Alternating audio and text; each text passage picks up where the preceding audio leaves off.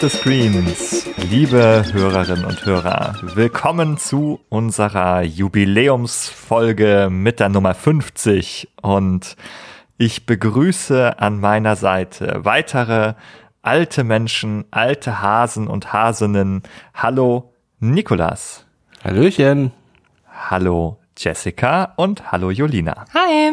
Hallo.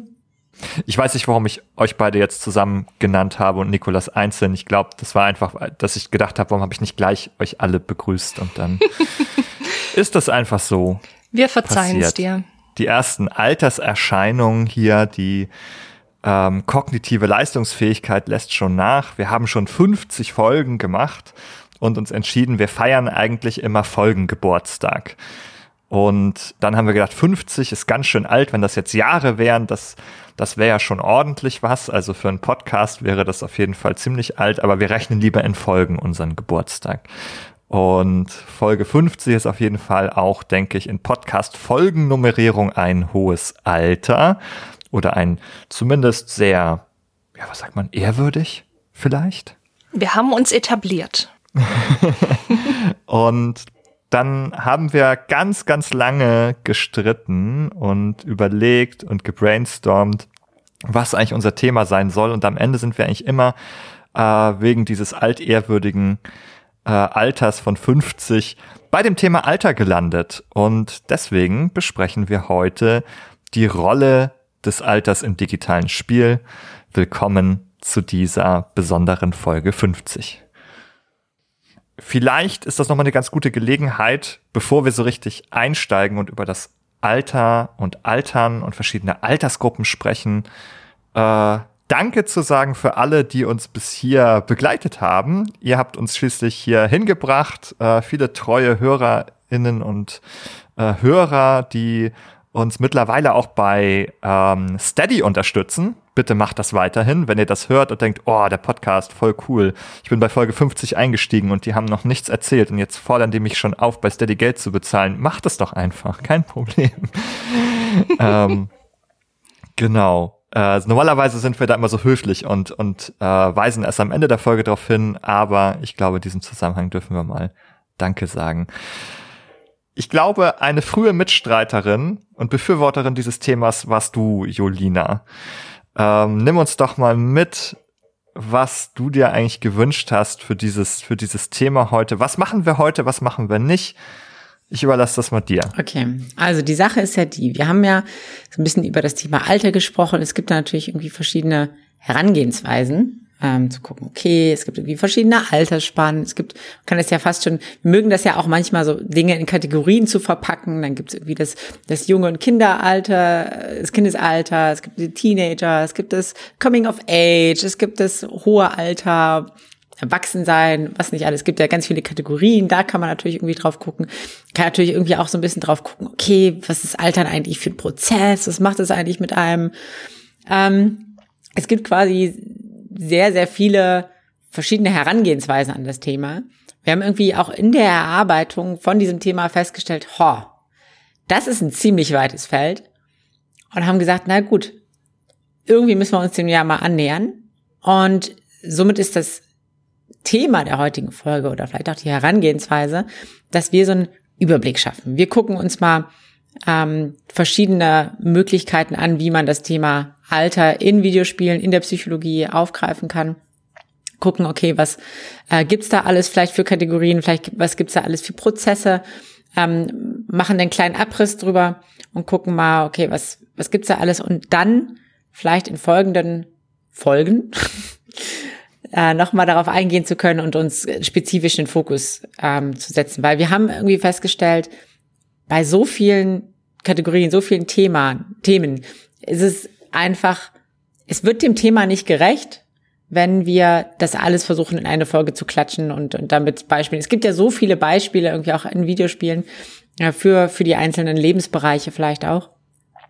Ähm, das wird, das wird dem nicht so richtig gerecht, wenn wir das alles jetzt in eine Folge packen. Deswegen geben wir heute einen kleinen Überblick darüber, was euch in Zukunft erwarten kann. Es ist also quasi ein, ein Preview. Wer jetzt gedacht hat, 50. Äh, Folge, Geburtstag, all Leben ist vorbei, nix da. Ähm, wir haben noch ganz viele Pläne, Ziele und Werte oder Vorstellungen davon, was wir, was wir jetzt vermitteln wollen. Werte vielleicht eher nicht. Aber ja. Wir haben keine Werte. Wir haben keine Werte. Nein. Schon gar nicht moralische. Nein, nein, deswegen haben wir auch nicht in der letzten Folge genau über Ethik und Moral in Games gesprochen. Das ist sowas, was uns überhaupt nie interessiert. Deswegen hauen wir die Steady-Ankündigung auch gleich schon in den ersten drei Minuten raus. So sind wir. Also wenn ihr frisch hier seid, wisst ihr jetzt Bescheid, wie der Hase hier läuft. wir hängen ja auch immer so vor die Folgennummer, so eine Null vorweg. Also wir sagen nicht 50, sondern da steht dann immer 050. Das haben wir schon ganz am Anfang, haben wir 001 gesagt. Nikolas, weißt du das noch? Ja. Weil wir da gedacht haben, wir kommen noch in den dreistelligen Bereich und die Hälfte haben wir geschafft. Und ich glaube, das zeigt, dass wir auch die andere Hälfte noch schaffen werden. Ähm, aber zum Thema. Äh, was ich ganz interessant finde, also der Begriff Alter ist halt irgendwie, beschreibt halt einerseits sozusagen jedes Alter, also wie alt bist du, aber halt auch das Alt alt sein, also wenn man ins hohe Lebensalter kommt. Und wir bewegen uns in dem Bereich, das könnte man, glaube ich, nochmal erwähnen, der Entwicklungspsychologie. Also das wäre jetzt eigentlich die Teildisziplin der Psychologie, die sich damit beschäftigt. Also mit der Beschreibung und Erklärung zeitlich überdauernder Veränderungen des menschlichen Erlebens und Verhaltens über die gesamte Lebensspanne. Und das Witzige daran ist, früher war das mehr so Kinderpsychologie, weil sich die Entwicklungspsychologie hauptsächlich mit Kindern befasst hat. Hm, wie erinnerst du das, Jessica, aus deiner psychologischen Ausbildung? Hat da dann, hat sich das auch auf Kinder fokussiert oder hat man da auch schon über hohes Alter gesprochen? Also wenn ich das richtig in Erinnerung habe, aber ich kann meine Hand nicht dafür ins Feuer legen, hatten wir, glaube ich, eine Vorlesung, also eine Doppelstunde Einheit, die sich nicht mit Kindern beschäftigt hat. Oder vielleicht zwei, aber ich glaube, das ist schon relativ viel. Also es gibt super, super, super viele Theorien, die mit sich der Entwicklung mit Kindern und oder von Kindern und Jugendlichen beschäftigt, aber es ist mir im Nachdenken über das Thema auch nochmal so bewusst geworden. Oder es ist zumindest mein Eindruck, dass wir, dass sich die Entwicklungspsychologie als solche vor allem eben natürlich mit Kindheit und Jugend beschäftigt. Das ist jetzt nicht sonderlich überraschend. Ist jetzt aber schon auch einige ja, Entwicklungen gibt, sich das höhere Alter tatsächlich anzuschauen. Also was passiert da eigentlich mit uns? Aber das so eine Zwischenphase, so das erwachsene, erwachsene Alter, sag ich mal, irgendwie zwischen, keine Ahnung, 30 und 60 oder so, das ist nicht wirklich im Blick der Entwicklungspsychologie, zumindest in meinem Erleben, als ob wir da irgendwie stehen bleiben und erst wenn wir irgendwie wirklich abbauen, passiert wieder was, was natürlich nicht der Fall ist, aber ja, mal sehen, ob wir darüber heute auch noch sprechen. Jetzt ist sozusagen ähm, natürlich unser Fokus psychologisch, aber Altern ist natürlich auch zum gewissen Grad ein biologischer Prozess. Ja, genau. Es ist ja so, dass, also es laufen mehrere biologische Prozesse ab und letztendlich ist es da noch nicht ganz geklärt, was alles ein Faktor ist. Also es gibt, ich glaube mittlerweile das Max-Planck-Institut hat dazu einen, einen kleinen Artikel ähm, auch veröffentlicht zu, äh, zu den biologischen Prozessen von Altern. Und die haben da so, so neun Faktoren schon identifizieren können. So ein paar, die man vielleicht aber auch schon mal gehört hat als als Laie oder so, wenn man sich mit dem Thema so ein bisschen auseinandergesetzt hat, oder wir als Psychologen in der Entwicklungspsychologie sind sowas wie ähm, ja diese genomische Instabilität. Das heißt, unser Körper äh, reproduziert DNA fehlerhaft wieder. Also jegliche Zelle in unserem Körper hat ja ähm, unsere DNA gespeichert. Ähm, und irgendwie fängt unser Körper irgendwann an, Fehler zu machen, wenn er die kopiert ähm, aber aber auch die der Telomerverschleiß. Das heißt, bei jeder Zellteilung werden ja Chromosomen in der Zelle kürzer, also die unsere ähm, Informationen übermitteln oder oder speichern und die, irgendwann sind sie zu kurz, sodass sie inaktiv werden, sodass der Körper nichts mehr damit quasi anfangen kann und das sind dann aber auch äh, Entzündungsherde können das teilweise werden. Ähm, Im Prinzip wenn man es mal so ein bisschen versucht zusammenzufassen, verliert der Körper seine Reparaturfähigkeit für Schäden, beziehungsweise noch ein bisschen weiter gefasst vielleicht auch, biologisch betrachtet ist Altern ab einem gewissen Punkt der Verlust von körperlichen Fähigkeiten. Mhm, das ist jetzt erstmal so ein bisschen düster, wenn man äh, das so hört. Ja. Ähm, das hat die Entwicklungspsychologie auch lange so gesehen, sozusagen. Ähm, das ist auch bekannt als das Defizitmodell des Alterns. ähm, dass man lange eben davon ausgegangen ist, eigentlich Altern ist sozusagen dann, also im hohen Alter irgendwann nur noch, nur noch Verschleiß und Abbau. Davon ist man heute insgesamt ein bisschen weggekommen, kann man sagen. Nämlich, dass man auch darauf fokussiert, sozusagen eben, wie sich die Entwicklung des Menschen weiter fortsetzt und verändert. Und ähm, ja, dass man da sozusagen nicht nur auf Defizite schaut, sondern eben auch auf ähm, ja, vielleicht sogar positive äh, Entwicklung. Aber das ist genau das Thema. Ich glaube, das greifen wir noch mal stärker auf, wenn wir vielleicht wirklich auf das eigene Altern und Spielen sozusagen von älteren Menschen fokussieren. Ähm, du hast jetzt, also wir haben jetzt zum Beispiel gesagt, die Entwicklungspsychologie hat ganz lange erst auf Kinder fokussiert. In Spielen ist das wieder ganz anders. Da haben wir auch sozusagen eine, einen Fokus auf eine bestimmte Altersgruppe und eher so eine Ausblendung von anderen. Da tauchen Kinder nämlich irgendwie kaum auf. Alte Menschen gefühlt irgendwie auch nicht so viel, sondern wir haben irgendwie so ein Einheitsbrei äh, mittlerer, Mittelalter, weißer Männer, äh, mittlerweile auch anderer Figuren, aber hauptsächlich irgendwie sind die so 20, 30, 40 vielleicht so. Oder wie erlebt ihr das, was ihr in Spielen da so vorgesetzt bekommt? Also mir ging es damit so, als ich mich zum ersten Mal jetzt im Rahmen dieser Vorbereitung auf diese Folge damit beschäftigt habe, dass mir auch erstmal diese ganzen klassischen Titel eingefallen sind, wo wir eben irgendwie erwachsene Menschen spielen, vielleicht noch irgendwie eher ältere Jugendliche, aber das ja tatsächlich so die Haupt Gruppe ist an Figuren, die wir spielen, was ich schon mal interessant fand, weil wir ja auch eine recht große Zielgruppe an Spielenden haben, die deutlich jünger sind, also die im Kindesalter sind oder im frühen Teenageralter auch wo man noch Zeit hatte. Ich glaube, wir kennen das alle, die wir arbeiten, dass das einfach nicht mehr in dem Ausmaß geht, wie das noch zu Schulzeiten vielleicht möglich war zu spielen. Aber ja, je, je weiter oder je länger ich darüber nachgedacht habe und auch nochmal so meine Spielbibliotheken durchforstet habe und da eben nicht nur auf die AAA-Spiele geschaut habe, sondern eben auch auf alle möglichen Indie-Spiele, da ist mir aufgefallen, ach ja doch, es gibt eigentlich doch auch einige Spiele, die andere Altersgruppen tatsächlich mit aufnehmen, wo wir sehr alte Menschen spielen oder sehr, sehr kleine Menschen, also sehr junge Menschen. Und das fand ich interessant, weil mein Eindruck eben der ist, dass es das in der Indie-Welt und in der A-Welt vielleicht, also definitiv nicht AAA, aber den kleineren Produktionen doch häufiger gibt, aber das nicht so in die, in den Mainstream reinreicht. Ja, wenn ich so drüber nachdenke, also was sind denn so die populärsten Spiele, Spielfiguren? Irgendwie so ein Super Mario, da hat irgendwie so ein, irgendwie so ein, so ein alter Mann mit so einem Schnurrbart irgendwie. Alterslos. Das, ah, das ist vielleicht auch ein Punkt. Ich habe so das Gefühl, bei vielen spielt das auch gar nicht so eine Rolle. Also wenn du mich jetzt fragen würdest, wie alt ist der Mario? Absolut keine Ahnung. Das ist irgendwie so eine nicht alternde, ewig, ewig überdauernde Figur in meinem Kopf. Das stimmt, also der altert eigentlich nicht, aber der ist irgendwie erwachsen auf ja. jeden Fall. Der hat, so ein, der hat so ein Schnurrbart, der ist kein Kind. Verhält sich sehr erwachsen. Verhält sich sehr, äh, Verhält schmeißt sich sehr Pilze erwachsen. ein und ja. chillt äh, im, im Ma Mushroom Kingdom. Also, weiß ich auch nicht. Mushroom Kingdom, ich weiß auch nicht. Ähm, was wenn ich bei Nintendo weitergehe, gibt es irgendwie Samus, irgendwie auf jeden Fall erwachsene Frau, mittleren Alters vielleicht oder jung, aber auch eher sozusagen diese, diese mittlere Gruppe, wenn wir auf die Playstation schauen, was haben wir da so einen Nathan Drake, der ist irgendwie 30 bis 40. Wir haben so einen Kratos, der ist irgendwie so ein älterer Mann. Also weiß man auch nicht so genau, der ist ja so, so göttlich assoziiert, da wird man ja sehr alt unter Umständen. Ich glaube, der ist irgendwie so über 100 auf jeden Fall. Irgendwas habe ich online gelesen, 150 oder 200 Jahre alt.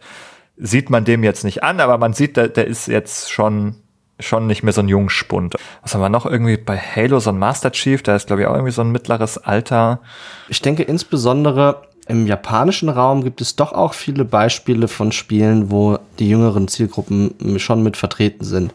Also wenn wir uns das Pokémon-Franchise angucken, was eines der größten Franchises ist, dann finden wir dort äh, eigentlich durchweg Kinder als Protagonisten. Nicht alternde Kinder. Ja. Gefühlt. Nicht, ewig zehnjährige Pokémon-Trainer. Ja. ja. Und das macht ja, also es macht insofern im breiteren Zusammenhang ja auch Sinn, äh, wenn man ein Video, wenn man Videospiele als begreift als Produkte, die in irgendeiner Form Zielgruppen bezogen sind, ja auch, ne? Und die Zielgruppen, die Konsumenten finden sich halt eher hauptsächlich im jungen und mittleren Alter, weniger in den höheren Altersgruppen. Das ist einfach historisch bedingt, ne, weil die heute ältere Generation natürlich das nicht aus Kindheit und Jugend und so weiter kennt, gegebenenfalls auch Dinge wie Spieltrieb nachlassen. Das heißt, immer eine These, die ich jetzt in den Raum stelle. Aber also aus dieser Sicht ist es ja ein bisschen ver verständlicher. Ich finde es bei den japanischen Videospielen ein bisschen problematisch, weil dann teilweise ja in so einer Chibi-Ästhetik diese Kinderfiguren ja einfach durchsexualisiert werden äh, wo dieses ganze Thema Alter nochmal so in, in die Brennpunkt rückt mit so einer Linse und zu einem Hot Topic wird. Ja, stimmt. Also bei japanischen Spielen haben wir deutlich mehr Kinder und Jugendliche. Das ist mir auch irgendwie aufgefallen. Also gerade bei den ganzen JRPGs, japanische Rollenspiele, ich weiß nicht, ähm, ob, ob Julina da irgendwie noch, noch mehr Spielerfahrung hat als wir oder so, aber das eine oder andere habe ich ja auch gespielt. Pokémon, klar. Wir haben auch, ah, weiß ich nicht, so in Tales oder so, das sind auch irgendwie so mehr oder weniger jugendlich anmutende, oder? Ja, auf jeden Fall. Also es gibt ähm, tatsächlich auch es, es ist obligatorisch. Es ist obligatorisch. Kommt jetzt Gen Genshin, Genshin Impact. Wie alt sind denn die Genshin Impact also, äh, Waifus? Ähm, es gibt tatsächlich unterschiedliche Altersgruppen. Ähm, die meisten sind also auch in so einem jugendlichen Alter, 16, 17, 18. Es gibt auch welche, die eher so in die 30 gehen. Ähm, aber es gibt eben auch zum Beispiel Klee, die ist, lass mich raten, 8, 9 oder so vielleicht, ähm, die auch ein spielbarer Charakter ist, die aber halt eben, wo halt eben dieses kindliche Alter auch immer wieder Thema ist. Das heißt, die braucht auch jemanden, der auf sie aufpasst und ähm, die hat dann natürlich aber auch Spaß, will irgendwie entdecken gehen und und äh, Dinge malen und so und das ist wird da schon auch aufgegriffen. Aber ja, der Fokus ist eher ähm, auf den jungen Personen. Es gibt, also es gibt auch viele ältere Personen, die dann aber eher so eine Ratgeberfunktion haben, sage ich jetzt mal. Ah ja, die, die Mentoren, die Senseis. Wobei man auch sagen muss, also gerade wenn man so in so japanischen Ecken ist mit so mystischen Figuren auch, die sind ja dann öfter mal auch mal über 1000 Jahre alt, sehen aber halt aus wie Mitte 20, so, ne? Das gibt's ja auch. Mhm. Das wird einem oft verkauft. Also finde ich auch äh, häufig in äh, japanischen Games und in Anime werden einem dann häufig mal irgendwelche jungen Frauen als tausend Jahre alte Hexen oder so verkauft. Das haben wir in Games auch. Da können wir noch mal, das ist nämlich genau das, äh, Bayonetta nennen, die auch 500 Jahre alt ist, äh, der Erzählung nach, aber die sieht natürlich trotzdem aus wie eine Frau mittleren Alters zwischen 20 und 40 oder so. Ja. Ja, man wird allgemein Beispiele finden von, wo, wo, wo Charaktere, die irgendwie dem Lore nach ein hohes Alter haben, dass die aus spielinternen logischen Gründen dann eben ein junges äh, Äußeres haben. Und das, das zeigt ja vielleicht irgendwie auch so eine Art Vorsicht der Entwickler oder, oder ein bisschen eine Hemmung, wirklich auch alte Charaktere mit altem Erscheinungsbild dort in den Vordergrund ihrer Geschichten zu rücken, so dass man sich dann immer irgendwelcher Kniffe bedienen muss, wie der Hexer Gerald, der eigentlich äh, an den 100 Jahre alt ist oder so, und seine Partnerin Jennifer genauso, die aber beide nicht das Äußere haben von äh, Kreisen. Ja, da gibt's immer eigentlich, oder auch der Kratos, der Gott, der irgendwie, irgendwie sehr viel älter ist. Es gibt immer irgendeine äh, aus dem Spiel heraus begründete Logik, nachdem die dann doch jung und frisch aussehen. Oder also sagen wir mal vergleichsweise jung, nicht ihrem tatsächlichen biologischen Alter entsprechend. Ich fand es so ein bisschen interessant, Niklas, du hast ja am Anfang auch gesagt, so ja gut, ähm, ältere Menschen sind auch nicht so die, die Zielgruppe von Videospielen. Das erklärt vielleicht auch so ein bisschen, warum ähm, das nicht so häufig vorkommt. Und man könnte ja dann vermuten oder erwarten, so dass, dass man denkt so, ah ja, ähm, wenn jetzt die, die spielende, also die, die Population von Leuten, die spielen, älter wird, dann wird es sich vielleicht auch mehr Spiele geben, die sich genau an dieses Zielpublikum richtet.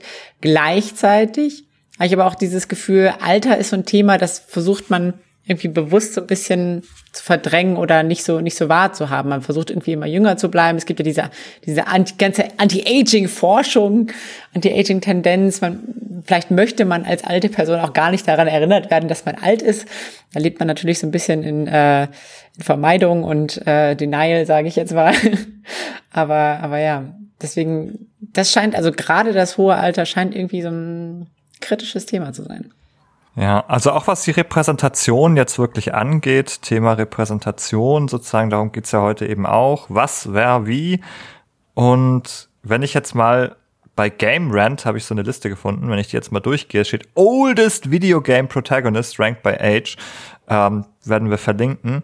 Dann haben wir so, oh, jetzt kommen richtig die alten, die zehn Ältesten. Das geht los mit dem Master Chief, der Ende 40 ist. Dann kommt Joel, Last of Us, auch Ende 40. Da kommt so ein Ezio von Assassin's Creed, der irgendwie über 50 vielleicht ist. Dann kommt Geralt, äh, der auch aussieht wie vielleicht so 50 äh, der dann aber 90 sein soll, nach der Geschichte sozusagen, auch als Hexer, also wieder Kreaturen, die viel älter werden können, ohne so alt auszusehen.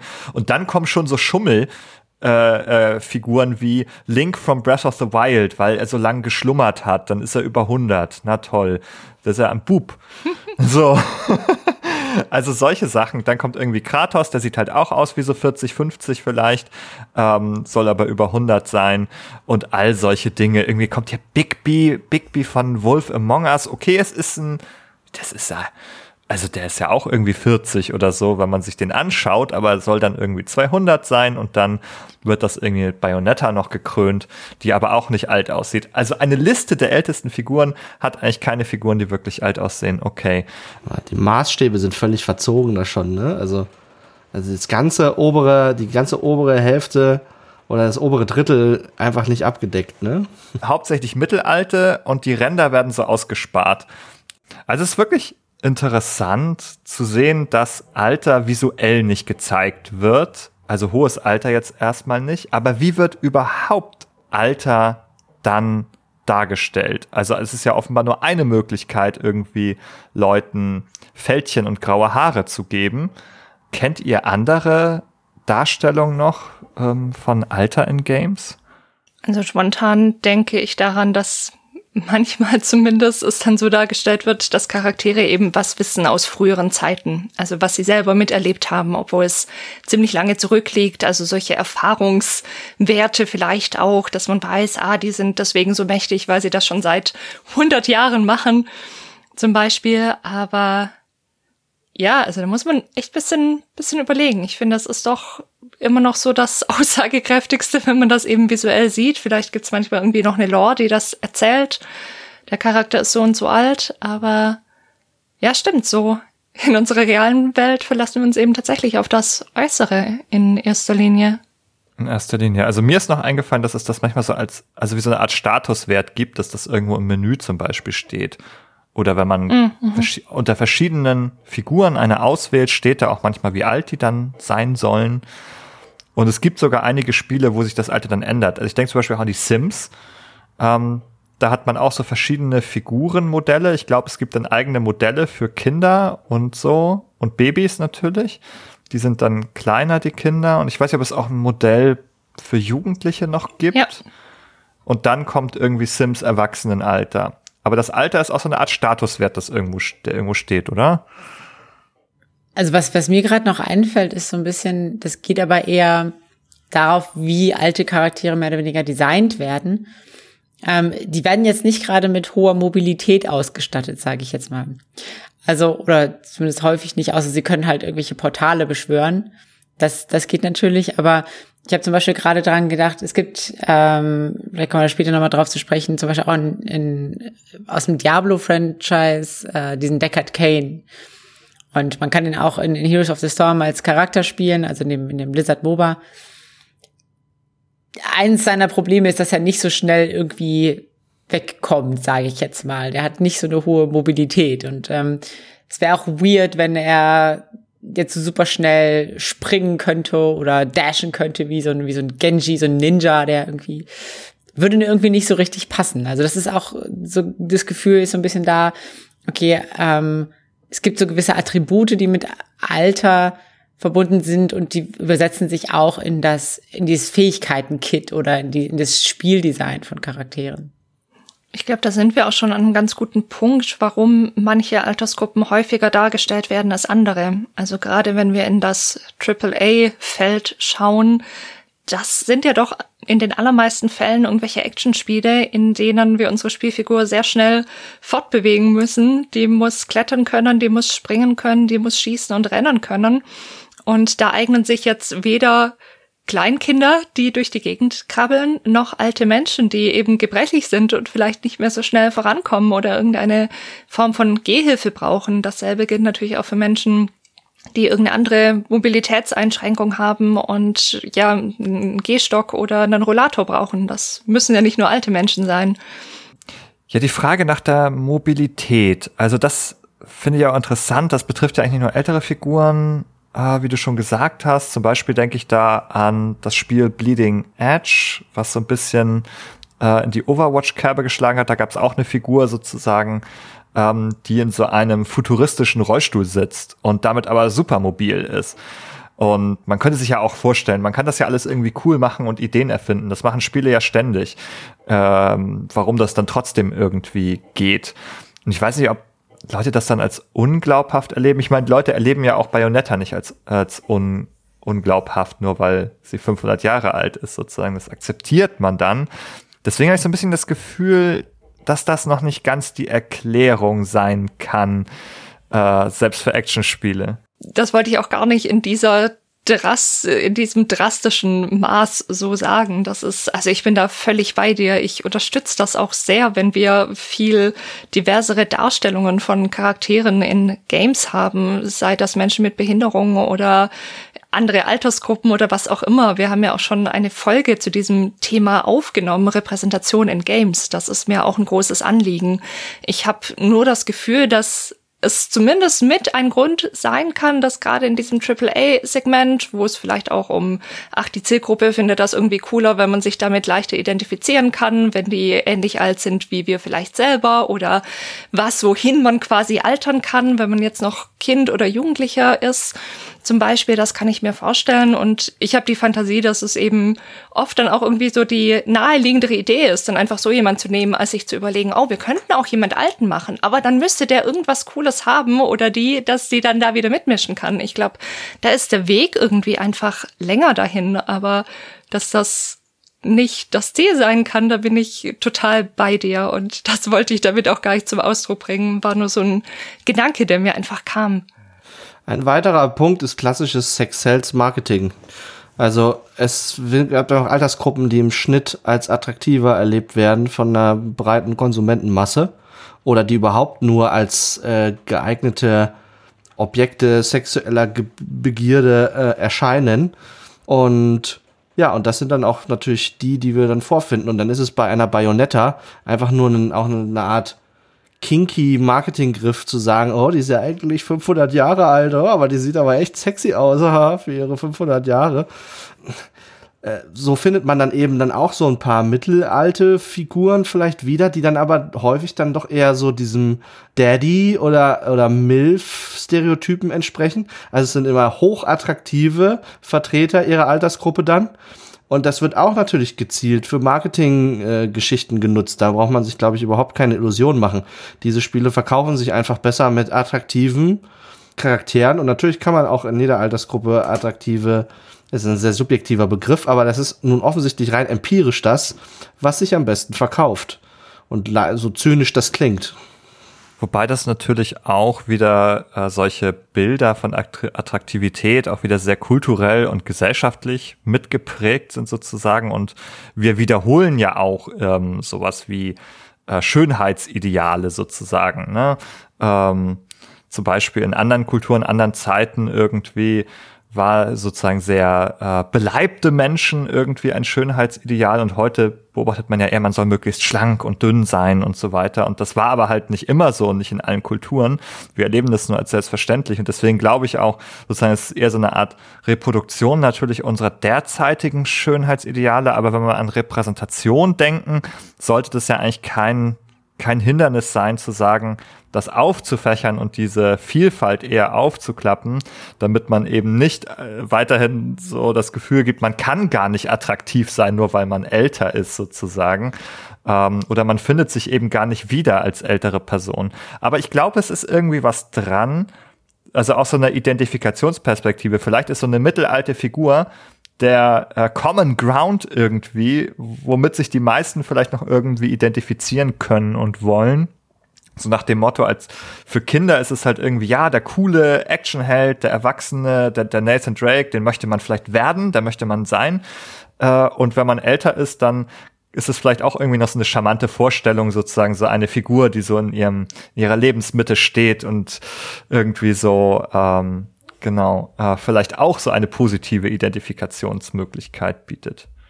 Ja, es bleibt aber bei dem Ergebnis randständig bleiben, die vor allem die Älteren, die Jüngeren, aber auch wenn es sich um Kinder und ja sogar Babys handelt. Vielleicht ist das auch ein Bereich sozusagen, den wir thematisch nochmal betreten können. Wir sagen, okay, wir gehen mal an den Anfang. Wir fangen mal sozusagen äh, bei der Entwicklungsgeschichte des Menschen vorne an. Das ist ja sozusagen die Ontogenese, die Entwicklung eines Individuums über seine Lebensspanne sozusagen.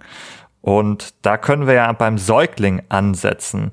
Gibt es denn eigentlich Spiele, wo wir als Säugling oder als Kleinkind ja uns selbst wiederfinden. Ich glaube, das jüngste Beispiel, das mir eingefallen ist, ist in What Remains of Edith, Edith Finch. Da spielen wir einen Jungen in einer Phase dieses Spiels, also man spielt da immer wieder eine andere Figur in dieser Familiengeschichte von dieser Edith. Und da gibt es einen kleinen Jungen, der heißt Gregory und der ist 22 Monate alt geworden, wie ich nochmal nachgelesen habe. Und der spielt da unbeaufsichtigt in der Badewanne, hat da alle möglichen hm, Badeentchen und andere Figuren, mit denen er da spielt und taucht dann eben nach und nach immer mehr in diese Fantasiewelt ein und ja, tut das leider auch im wahrsten Sinne des Wortes und ertrinkt dann tatsächlich auch. Das war so das Jüngste, was mir was mir in den Sinn kam, wo wir wirklich ja, ein sehr, sehr kleines Kind sind, das nur diesen kleinen, engen Raum in dieser Badewanne hat, aber dann eben in der Fantasie ganz tolle Unterwasserwelten da erkundet und sich da fortbewegen und Abenteuer erleben kann. Mir ist dagegen äh, das Spiel Among the Sleep eingefallen, was so eine Art Horrorspiel aus der Perspektive eines Babys ist, wo man also auch ja, so von der Mutter dann irgendwie mal aufgenommen und ins Bett gelegt wird und so. Und dann passieren irgendwie gruselige Sachen, die man, die man da erlebt. Und man krabbelt dann wirklich so als, als Baby oder Kleinkind da durch das Zimmer. Und man ist halt sehr klein und man kann ganz viele Sachen nicht. Und das sind viele Hindernisse und so. Und äh, weiß ich nicht, sowas wie im Schrank könnte etwas Gruseliges sein und solche Sachen sind dann diese Themen. Aber das ist mir so wirklich als absolute Ausnahme bekannt. Das fand ich auch ein ganz tolles Beispiel. Ich habe mich schon gefreut, als ich gelesen habe, dass du das in unser Planungsdokument geschrieben hast. Da feiern wir tatsächlich gerade den zweiten Geburtstag dieses Kindes. Also wir sind zwei Monate älter als der Gregory. Und was mir an diesem Spiel auch sehr gut gefällt, ist, dass es, finde ich, auch sehr so eine tiefenpsychologische Ebene mit aufmacht. Die muss man da nicht reinlesen, aber die Story ist ja die, man wird ins Bett gebracht von der Mama und dann verändert sich irgendwie die Umgebung so ein bisschen. Es ist plötzlich dunkel und irgendwie gruselig und das schöne, wohlige Gefühl vom Geburtstag ist so vergangen und wir müssen uns auf die Suche machen, die Mama wiederzufinden und krabbeln da durch das Haus und landen dann auch in ganz, ganz anderen Welten, die eigentlich nichts mehr mit diesem Haus zu tun haben im Verlauf dieser Geschichte, die wir da erleben und das finde ich ganz, ganz schön, weil man das eben sehen kann als so eine, ein inneres Erleben von dem Kind, das da eben sich, sich bedroht fühlt. Da gibt's ein Monster, das von, das das Kind verfolgt und das Kind hat eben Angst davon, quasi gefressen oder getötet zu werden, vernichtet zu werden. Und ganz am Schluss, und das finde ich jetzt eben das Schöne daran, löst sich das auch so ein bisschen auf. Also da klärt sich auch auf, wer könnte dieses Monster sein, das uns da verfolgt und wie passt es denn zu der realen Lebenswelt von dem Kind? Und das finde ich eine sehr, sehr schöne Ebene, die, die, die da plötzlich mit aufgemacht wird. Also sehr empfehlenswert. Aus meiner Sicht auch wirklich das einzige Spiel, was das wirklich so durchzieht. Ja. Mir fällt kein anderes ein, also sonst ergänzt gern nochmal. Ich habe nochmal eben, ja, Edith Finch, das ist so eine Episode, das ist auch mehr so ein Gimmick, finde ich. Dann bei Fallout 3 startet man auch sozusagen seine Reise sozusagen als irgendwie Baby, Säugling. Irgendwie so ganz ähnlich, krabbelt zu Mama oder so, ist da dann so eine Quest-Marker äh, oder sowas. Und ähm, das geht dann auch noch weiter im Spiel, dass man dann Kind ist und so in diesem Intro, aber das ist mehr so eine Art Gimmick auch. Ach, guck mal, du bist mal für zehn Minuten das Baby. Ah ja, jetzt ist auch wieder vorbei. Und Among the Sleep wirklich das einzige, was das irgendwie durchzieht. Ich meine, jetzt kann man natürlich auch sagen, okay, kleine Kinderbabys, die können noch nicht so viel. Das eröffnet vielleicht nicht so viele Möglichkeiten, aber zumindest der eine Fall hat gezeigt, es geht irgendwie doch. Ich habe noch mal ein bisschen recherchiert. Also es gibt so kleinere Spiele, die das noch mal aufgreifen. Eins fand ich ganz witzig, heißt Toddler Simulator, wo man quasi, wo man, wo man eben ein Kleinkind spielt und in dem Trailer heißt es dann Break Stuff Puke und noch so ein paar andere Dinge. Also es hat für mich sehr solche Goat Simulator Vibes erzeugt. Auch in dem, was das kleine Kind da tatsächlich alles an Chaos anrichten kann. Eben nicht nur das Haushaltschaos, sondern eben auch draußen alles, ja, zur Explosion bringen kann. Also es sieht auch ziemlich aus wie der Goat Simulator, muss ich sagen. Ich weiß nicht, ob die dieselbe Engine verwendet haben, aber das fand ich noch so ein ganz lustiges Beispiel. Aber was, was das so ernsthaft macht, ist, glaube ich, tatsächlich Among the Sleep das einzige. Größere zumindest. Wir haben Babys als passive Charaktere auftreten, zuletzt in Death Stranding relativ prominent. Bin recht ungespoilert noch, was das Spiel angeht. Ist auf meinem Pile of Shame recht weit oben, aber so wie ich mitbekommen habe, äh, haben die eine schützende Wirkung für den Hauptcharakter, wenn er äh, so einen Säugling bei sich führt, aus irgendeinem Grund, in einer in einem ja. Glasbehälter irgendwie. Ja, ja ich habe das gespielt, sozusagen, ja, das, ähm, ich muss sagen, ich erinnere mich gar nicht mehr an den, den genauen Storygrund. Die Geschichte ist tatsächlich ein bisschen konfus, tatsächlich nicht so übersichtlich.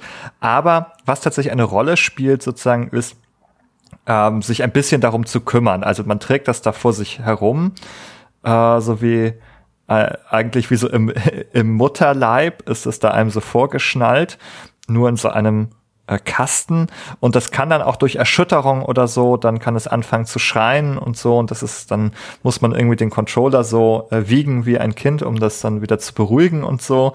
Ähm, das spielt da schon irgendwie mit rein, aber das ist ja, es ist eine sehr vereinfachte Form im Gameplay natürlich.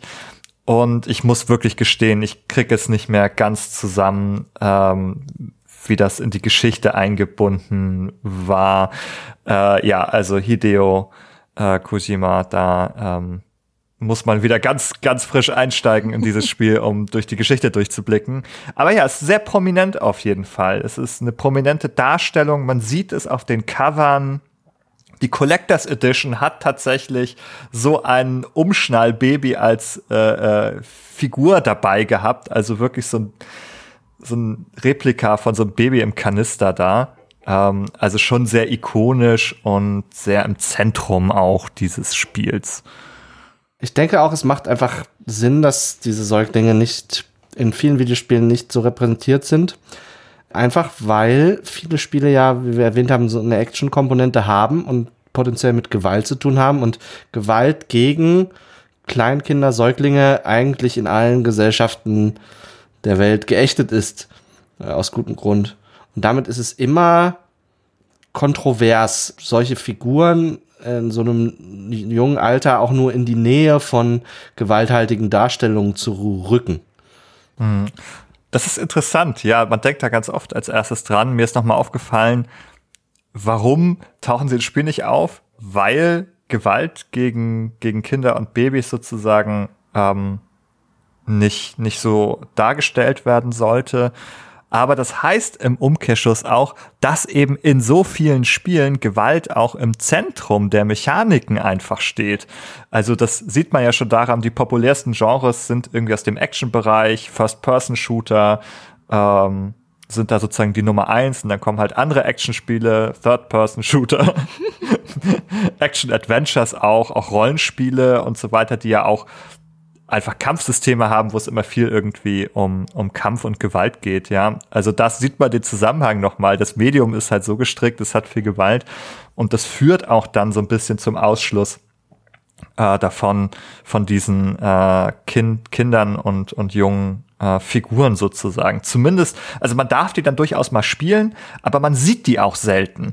Ich glaube, in Skyrim gab es doch dieses Waisenhaus, wo man, ich glaube, mit einem Mod dann so ein Waisenkind adoptieren kann oder auch ohne Mod. Ich erinnere mich nicht, es hat bei mir nicht funktioniert, aber ich glaube, da ist auch so eine mh, mm, quasi in der Spielmechanik drin, dass man die Kinder auch nicht verletzen kann. Also man kann die, die Waisenhaus Oma, Frau, keine Ahnung, diese Gestalt, die dieses Waisenhaus offenbar mit strenger Hand führt, die kann man töten, aber die Kinder eben nicht. Oder sind wir jetzt tatsächlich auch schon wieder so ein bisschen weg von wirklich vom Säuglingsalter, vom Baby hin zu quasi Kleinkindern fast schon oder Kindern. Und da muss ich sagen, ist mir auch tatsächlich eingefallen, was ich gespielt habe von äh, aus der Life is Strange Reihe tatsächlich Captain Spirit. Oder zumindest von mhm. dem von dem Entwicklerstudio. Ich weiß ja. nicht, ob es wirklich zu Life is Strange gezählt hat, aber Captain Spirit, wo man ja wirklich diesen ähm, kleinen Jungen spielt, der da in diesem Haushalt aufwächst mit sehr mh, hm, teilweise sehr fragwürdigen Beziehungsberechtigten, sage ich jetzt mal, ohne jetzt ähm, zu viel spoilern zu wollen, aber natürlich eben auch so diese Perspektive so ein bisschen mitbekommt. Okay, was ist eigentlich einem Kind wichtig? Ich möchte irgendwie, äh, möchte irgendwie vielleicht auch geliebt werden. Ich habe irgendwie, möchte irgendwie Spaß haben. Ähm, da ist natürlich ganz klar so taucht man auch so ein bisschen diese kindlichen Bedürfnisse ein und ähm, wird dann teilweise aber natürlich auch konfrontiert mit, okay, wie sieht die Erwachsenenwelt dazu aus und, und wie fühlt sich dieser, dieser Clash zwischen meinen kindlichen Bedürfnissen und den, den, der erwachsenen Realität so ein bisschen ähm, an, wie frustrierend kann das vielleicht auch als Kind sein. Und das fand ich, fand ich ein sehr, sehr schönes Beispiel, um, weil ich habe mit dem Kindesalter sonst irgendwie auch nie so richtig viel zu tun gehabt. Ähm, außer halt durch meinen Job äh, ab einer gewissen Zeit, aber ich hatte halt nie kleine, kleinere Geschwister oder so. Und das war wirklich ein interessantes Erlebnis, nochmal auch dieses Kleinkindwelt ein bisschen oder Kinderwelt ein bisschen äh, näher kennenzulernen. Das gehört ja quasi zu Life is Strange 2, ist so eine Art Tie-in zu diesem Spiel, wo man ja auch zwei Brüder hat im Fokus, wo man, glaube ich, wenn ich mich recht erinnere, den älteren spielt und noch einen jüngeren Bruder auch hat. Und das sind eigentlich, also der ältere ist eher vielleicht so ein Jugendlicher, aber der jüngere ist fast noch so im, im Kindbereich sozusagen.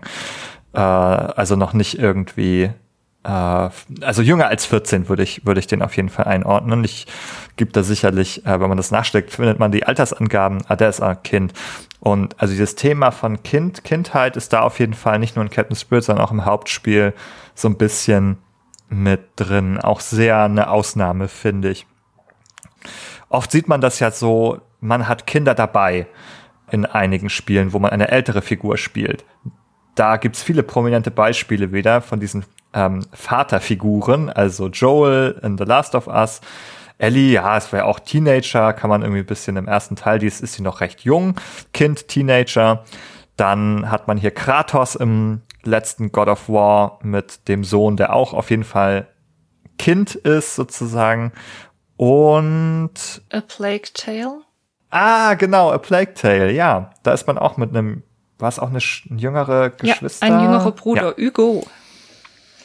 Genau, ich habe es leider nicht gespielt, ist auf meiner Liste. Ja, das fand ich auch noch interessant, weil da viele sagen, das ist eins der wenigen Kinder, die nicht furchtbar nervig sind. Also auch da gingen die Meinungen, was ich so gelesen habe, auseinander. Die einen, die sagten, oh Gott, das Kind schreit auch die ganze Zeit, wenn man sich mehr als fünf Meter von ihm wegbewegt. Wie furchtbar ist das? Während andere gesagt haben, hey, es geht noch viel schlimmer. Da ist der Hugo eigentlich eine relativ angenehme Begleitung verglichen mit anderen Kindern. Aber ich glaube, es ist auch wirklich gar nicht so leicht, diese kindliche Perspektive wirklich einfühlsam und ja, sensibel darzustellen, dass es eben nicht darin landet, dass die Spielenden einfach nur genervt sind, dass jetzt irgendwie ein Kind dabei ist, das immer in jede Gefahr reinläuft und immer schreit und anstrengend und irgendwie nervig ist, sondern eben ja tatsächlich man so zu der inneren Welt irgendwie auch einen Zugang kriegt. Und ich, also ich fand auch, dass es in Captain Spirit eben sehr gelungen ist, was es vielleicht auch einfacher ist, weil wir da eben nur das Kind spielen und nicht eine ältere Hauptfigur, die jetzt irgendwie ein Kind im Anhang hat. Mhm. Diese Entscheidung wird so aber selten getroffen einfach, ne? Ja, ja. Es ist halt sehr praktisch, die, so eine, ein Kind als Schutzperson zu etablieren, weil dadurch kann man, ähm, wenn es gelingt, so diesen, diesen Schutzinstinkt beim Spieler äh, zu triggern, das ist ja letztendlich auch ein biologisch kodiertes Programm irgendwo, das bei einigen stärker und schwächer ausgeprägt ist und das vor allen Dingen, wenn man die Reize entsprechend gestaltet im Spiel, dann halt auch stärker oder schwächer angesprochen werden kann. Man hat so eine Art emotionale Fallhöhe, wenn irgendwas mit dem Schutzbefohlenen passiert man hat eine Motivation irgendwie, um eine Geschichte ins Laufen zu bringen. Es ist als ein nützliches Vehikel erscheinen dann diese Kinder, nicht unbedingt als tatkräftige Treiber einer Geschichte. Mhm. Ja, das stimmt. Da kann man noch mal das Kindchenschema äh, erwähnen sozusagen, denn äh, Babys, Kinder sehen sozusagen auch vom, vom Körperbild in dem sie dargestellt werden, ganz anders aus als die Erwachsenen. Das gilt im Tierreich genauso wie beim Menschen sozusagen. Die Proportionen sind noch anders. Man kann sofort einen Welpen auch erkennen im Vergleich zum erwachsenen Hund. Äh, da sind sozusagen einfach dann irgendwie ne, sowas wie der Kopf größer, äh, die, die Augen im Vergleich zum Kopf irgendwie auch größer. Ähm, und da gibt es so verschiedene Merkmale, die, glaube ich, auch recht bekannt sind. Und die führen ähm, dazu sozusagen, also dass man das eher beschützen möchte. Die lösen also auch quasi so Verhaltensweisen und, und, und Reaktionen in uns aus und verhindert auch, dass man da stärkere Gewalt gegen die ausübt sozusagen. Da sind die Gewalthemmnisse, die Menschen sowieso schon in sich haben, noch stärker ausgeprägt gegenüber diesen. Und ja, man erkennt die eben auch sofort als solche sozusagen. Das ist eher wirklich so ein vorbereiteter Reiz, könnte man sagen. Ich habe noch an Fran Bow gedacht als weiteres Beispiel, wo wir ja eigentlich auch ein Kind spielen, ein Mädchen, das in einer Psychiatrie gefangen ist, in einer Horrorpsychiatrie und da fliehen muss und eben vermutlich auch selber an einer psychischen Erkrankung leidet. Und das äh, fand ich, als wir jetzt gerade über auch Captain Spirit gesprochen haben, fand ich nochmal so eine ganz andere Art von Darstellung eines Kindes, weil sie absolut furchtbare Dinge sieht auch. Also man weiß oder man, es ist nicht immer ganz klar, was davon tatsächlich von der Realität zumindest gespeist ist oder was tatsächlich nur einfach eine, eine Fantasie oder vielleicht auch eine Form von Halluzination darstellt, was sie da sieht. Aber es sind sehr grausame und blutige Bilder und sie geht da erstaunlich gut mit um. Also das, das fand ich auch sehr interessant in diesem Spiel und ich weiß auch immer noch nicht, was ich von diesem Teil davon erhalten soll, wie, wie sie da mit, mit diesen Bildern umgeht. Also auf einer Seite ganz kindlich naiv irgendwie, wie man sich das auch mh, hm, vielleicht so vorstellen kann, aber irgendwie auch gar nicht so richtig verstört, obwohl gleichzeitig auch immer diese mm, Erzählung läuft, dass sie natürlich psychisch erkrankt ist, erkrankt ist und deswegen diese ganzen Dinge wohl sieht und so weiter und so fort. Wir haben schon eine ganze Folge zu Fran Bauer aufgenommen, zusammen mit Stefan Heinrich Simont. Irgendwo in den 20ern müsste diese Folge sein, 27 oder so. Die Roaring Twenties. ja, ja, da waren wir noch jünger, wo wir, wo wir auch noch ausführlicher über die Darstellung da von psychischer Erkrankungen und psychiatrischen Institutionen gesprochen haben. Aber ja, es sind eher so Ausnahmeerscheinungen, gerade auch wenn wir in die AAA-Szene gehen, da sowieso. Ja, das würde ich, glaube ich, zusammenfassen für diesen Bereich Kindheit auch nochmal. Genuine Kindheitsperspektiven sind sehr selten. Ähm, ich glaube, das spiegelt vielleicht auch wieder so ein bisschen auch eine Bedeutung in der Gesamtgesellschaft wieder sozusagen. Es ist immer sehr schwierig sozusagen für Kinder sozusagen ähm, etwas zu machen, ihnen äh, Mitbestimmungsrecht, eine Stimme zu geben, sie, sie, sie zu repräsentieren sozusagen. Sie kommen häufig zu kurz. Äh, das glaube ich kann man oft beobachten. äh, weil natürlich sie auch sich schwer nur selber vertreten können. Sie brauchen sozusagen immer andere, die sich auch für sie mit einsetzen in unserer Gesellschaft. Und das zeigt sich, glaube ich, auch, auch hier nochmal, dass ihre Perspektiven vielleicht ein bisschen zu kurz sogar kommen. Aber gehen wir doch mal weiter äh, in den Bereich der Jugend, die Jugendlichen im Spiel. Ich glaube, da werden wir fündig. Ich glaube, das ist ein etwas reichhaltigerer Fundus. Äh, man kann auch sagen, es hat ein eigenes Genre Coming of Age, wo wir eigentlich immer junge Erwachsene oder Teenager haben, die im Begriff sind, erwachsen zu werden. Was fällt euch ein? Also wir haben natürlich, ähm, wir hatten ja eben schon die Life is Strange-Reihe angesprochen, die sich sehr viel irgendwie auch mit den Sorgen und Gedanken und oder Lebenswelten von, von Jugendlichen und, und teilweise auch Kindern irgendwie beschäftigt. Ähm, das zieht sich natürlich irgendwie auch durch die ganze Reihe, sei es jetzt irgendwie eine, eine Chloe oder sei es ähm, ah, ich habe den, ach, ich, ich bin furchtbar mit Namen. Ich bin richtig furchtbar mit Namen. Ich helfe dir kurz. Max, genau, Max. Ähm, oder Alex aus dem aktuellen Teil. Ähm, das sind ja alles, ähm, also gut, Max und Chloe natürlich noch ein bisschen mehr jugendlich tatsächlich. Äh, Alex geht ja fast schon so ein bisschen eher in diese Anfang 20er Richtung, glaube ich. Ich weiß gerade nicht mehr genau, wie alt sie war. Ähm, aber ja, genau, das ist, die, die thematisieren das ja auf jeden Fall. Und natürlich ist, also jugendlich ist JRPG Hochburg, so, ne? Da, da ist alles, da geht sich alles um das School Life. Das merkt man aber auch, finde ich, so ein bisschen von der The The Thematik her, ne? Dieses, da ist die Lebensrealität oder viel von der Lebensrealität ist eben auch Schule.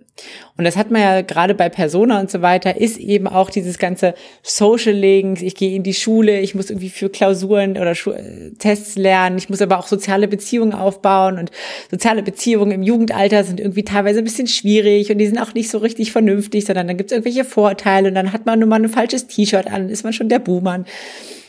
Das, das sind so diese, diese ganzen Themen, wo man irgendwie, wenn man so ein bisschen rausgewachsen ist, denkt so, oh, Gott sei Dank bin ich da raus. Mhm. Aber natürlich irgendwie die Lebensrealität von Jugendlichen stark bestimmen.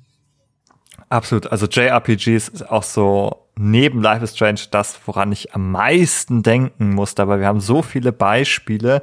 Highschool-Settings oder Schulsettings sind super beliebt das ist vielleicht auch wieder zielgruppenaffin, ich weiß es nicht. Obwohl, wenn ich drüber nachdenke, weiß ich gar nicht, ob so viele Kinder JRPGs spielen. Ich kenne hauptsächlich erwachsene Männer, die das spielen. Hm. äh, jedenfalls, aber doch, die Highschool-Settings sind super beliebt, unfassbar. Und ähm, Persona finde ich dann tatsächlich auch ganz gut, weil die tatsächlich diese, diese Welten auch so darstellen, wie du es eben beschrieben hast. Ne? Da spielt die Performance in der Schule und das Sozialleben und so weiter auch eine zentrale Rolle im Spielprinzip. Und das finde ich irgendwie ganz clever. Und ja auch wieder, da freue ich mich, auch wenn ich, ich muss es gestehen, noch immer keinen Teil der Persona-Reihe gespielt habe, weil sie einfach schon von der Stundenzahl, die sie benötigen, mit ihren 100, 150, sonst wie viel Stunden, einfach jenseits dessen liegen, was ich, was ich zu leisten vermag. Ich bin auch immer schlecht darin, mir dann so eine Geschichte zu merken. Und wenn ich dann so ein Jahr an so einem Spiel sitze, weil ich vielleicht zwischendrin auch was anderes spielen will, bin ich draußen, es tut mir leid, aber was ich darüber weiß, ist ja, dass schon im Titel das aufgegriffen ist, die Persona, was ja auch ein Konzept ist, das Carl Gustav Jung sehr geprägt hat, eben mit genau dieser Idee, dass wir eine sogenannte Persona haben, also so eine Persönlichkeit, könnte man sagen, die wir nach außen zeigen, also das, was wir auch gerne wären und was wir gerne nach außen präsentieren möchten und ja, unsere ganzen Unsicherheiten und vielleicht die bisschen kantigeren Seiten unserer Persönlichkeit eben eher für uns behalten. Und das ist ja auch gerade, finde ich, bei Jugendlichen ganz großes Thema. Also diese Geschichte Identität. Wer bin ich eigentlich? Wer will ich sein? Was will ich nach außen präsentieren? Was ist mit den anderen Seiten, die ich in mir habe? Wo können die dann Platz haben? Was mache ich damit? Was, ja, wie, wie bin ich eigentlich überhaupt? Und sich das natürlich auch in diesen ganzen Beziehungen eben zu anderen natürlich, ja, niederschlägt und das dann eben auch zum Teil verkompliziert. Und ich glaube, das ist so ein Thema, an das wir auch als Erwachsene noch anknüpfen können. Auch wenn wir aus dieser ganz heißen Phase draußen sind, sind das ja Fragen, die uns schlussendlich doch auch immer noch beschäftigen. Hm. Und da ist das Videospiel ja ein Medium, was eine herausragende Rolle einnimmt, wenn es um Perspektivübernahme geht und sich quasi die Pers versuchen, die Perspektive sich zu eigen zu machen von zum Beispiel einer Person im Jugendalter oder so, gibt es im Videospielbereich natürlich andere Möglichkeiten als im Film, in der Literatur und so weiter. Weil wir ja äh, wirklich äh, im wahrsten Sinne des Wortes die Perspektive so einer Person übernehmen können, wenn wir jetzt über First-Person-Spiele reden, aber auch da sind andere Möglichkeiten, die glaube ich auch zum Teil noch nicht so super elegant und im großen Maße realisiert werden, aber wo, äh, wo ein Potenzial des Mediums auf jeden Fall verborgen liegt gegenüber anderen vergleichbaren Medien. Auch wenn wir jetzt hier natürlich bei jedem Thema nur kurz verweilen, noch ein ganz kurzer Hinweis zumindest auf ein psychologisches Konzept. Wie ihr hoffentlich wisst, verlinken wir ja auch immer alles nochmal in den Show Notes. Also alle Konzepte oder anderen Begriffe, bei denen ihr denkt, hm, da würde ich gerne noch ein bisschen mehr drüber wissen, könnt ihr euch relativ sicher sein, dass das in den Show Notes verlinkt ist. Also schaut gerne auf unsere Homepage behind-the-screens.de vorbei. Da findet ihr alle Show Notes. Das Konzept, das ich noch gerne einbringen wollte, ist die Theory of Mind an der Stelle. Das ist so der psychologische Fachbegriff für Perspektivübernahme, wo es eben genau darum geht, dass das eine ganz, ganz wichtige Fähigkeit ist, die wir im ja frühen Kindesalter in einem bestimmten Alter, so ich glaube zwischen drei und vier oder fünf so in etwa entwickeln, dass wir eben in der Lage sind, uns zu überlegen, wie ist das denn, wenn ich jetzt die andere Person wäre. Da gibt es solche klassischen Experimente wie wir haben eine Puppe, die guckt zu, wie ein Gegenstand unter einem Topf verschwindet und dann geht die Puppe raus und dann tut man den Gegenstand unter einen anderen Topf und wenn die Puppe wieder reinkommt, dann fragt man das Kind, wenn jetzt die Puppe wieder da ist, was glaubst du denn, was die jetzt sagt, wo die, wo der Apfel oder der Gegenstand eben ist, unter, unter welchem der beiden Töpfe? Und ein Kind, das diese Theory of Mind schon entwickelt hat, das kann sich denken, okay, die Puppe war draußen, die konnte nicht sehen, dass das jetzt vertauscht wurde. Während ein Kind, das es eben noch nicht entwickelt hat, denkt, ah ja, haben wir ja gesehen, dass das jetzt unter dem anderen Topf ist und dann auf den anderen Topf zeigt. Mhm. Ja, da haben wir noch so eine Art, die Frage der Trennung vom Selbst, von der Welt sozusagen und von anderen. Mhm. Ne? Äh, bei sehr, sehr kleinen Kindern, die können eben dieses Selbst nicht unterscheiden äh, von dem Rest sozusagen. Das ist noch so eine Art irgendwie wie, wie fusioniert, ungetrennt. Und ab einem bestimmten Alter trennt sich das ab und ich kann unterscheiden, was weiß ich und was bin ich und was sind sozusagen, was ist ein Außen, äh, was sind andere, die äh, andere eigene Erfahrungen haben, die sich von meinen unterscheiden. Äh, und das ist sozusagen da eben eine bestimmte kognitive Leistung, die man dann erst im Verlaufe seiner Entwicklung erwirbt, sozusagen als, als Fähigkeit, wenn man ja entsprechende Alter oder Entwicklungsstand erreicht hat. Aber dann können wir ja vielleicht damit abschließen von äh, den Jugendlichen und weitergehen ins Erwachsenenalter.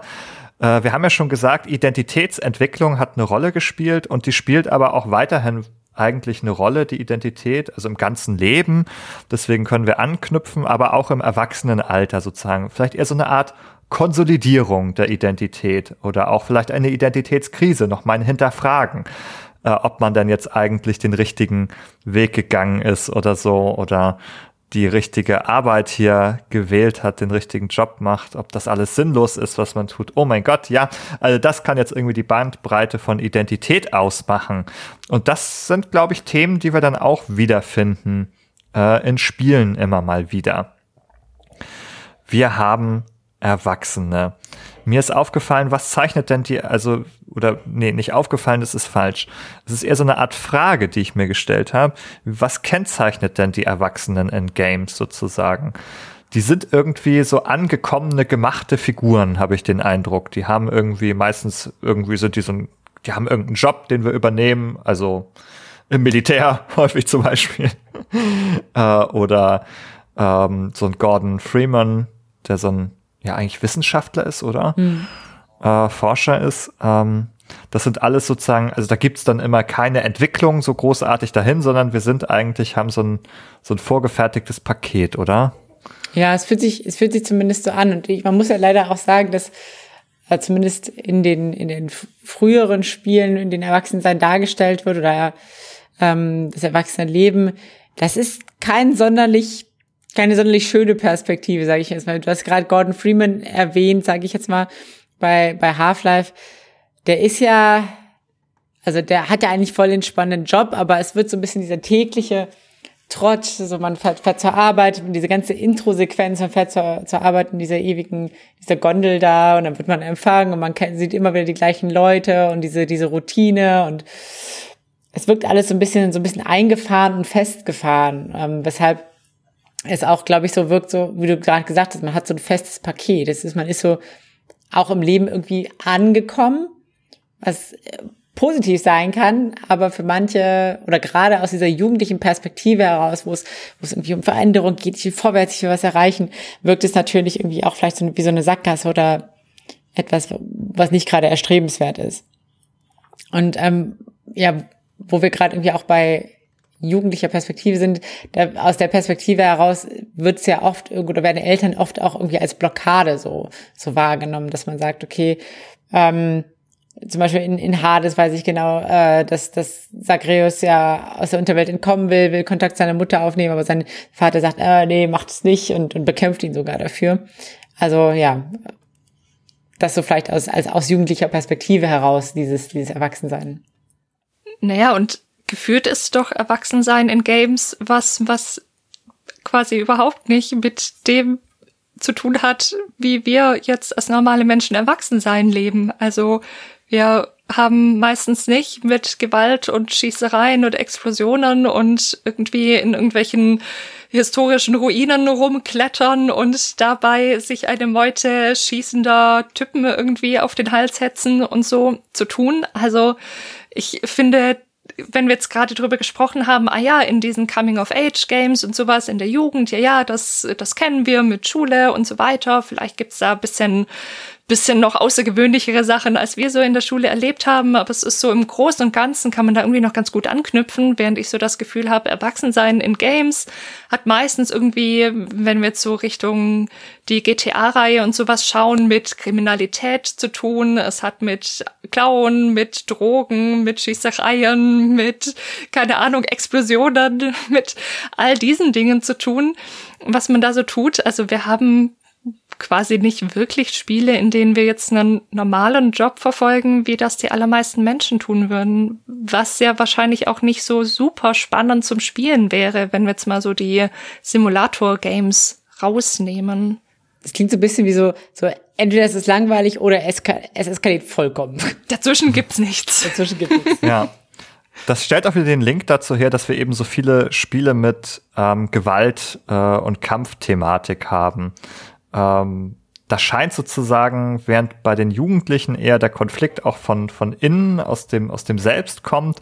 Hier kommt der Konflikt dann häufig eher so von außen. Es sind ähm, irgendwelche Auseinandersetzungen, manchmal Krieg oder andere Kämpfe, die ausgefochten werden müssen, die eben einfach bisher traditionell so einen großen Teil der, der Videospielmechaniken und Geschichten einfach, einfach ausmachen. Ich weiß gar nicht, ob das stimmt, ob man nicht auch andere Sachen interessant machen kann, ähm, ob das einfach nur jetzt, dass wir einfach festgefahren sind in dem, was wir da kennen und uns das nicht vorstellen können, dass es auch andere Darstellungen gibt. Aber okay, wir sind da irgendwie dann, finde ich, wir kommen von der Person weg. Also ich weiß gar nicht, irgendwie wirkt es so, als wenn die Person langsam austauschbar in diesem, in diesem Alter. Das sehen wir auch an Spielen irgendwie, ja, das irgendwie sind es immer so ähnliche äh, Figuren ähnlichen Alters ähm, und das spielt nur Nuancen irgendwie eine Rolle eigentlich gefühlt und mehr so die Ereignisse, das, ähm, das Thema äh, kommt dann in den Vordergrund.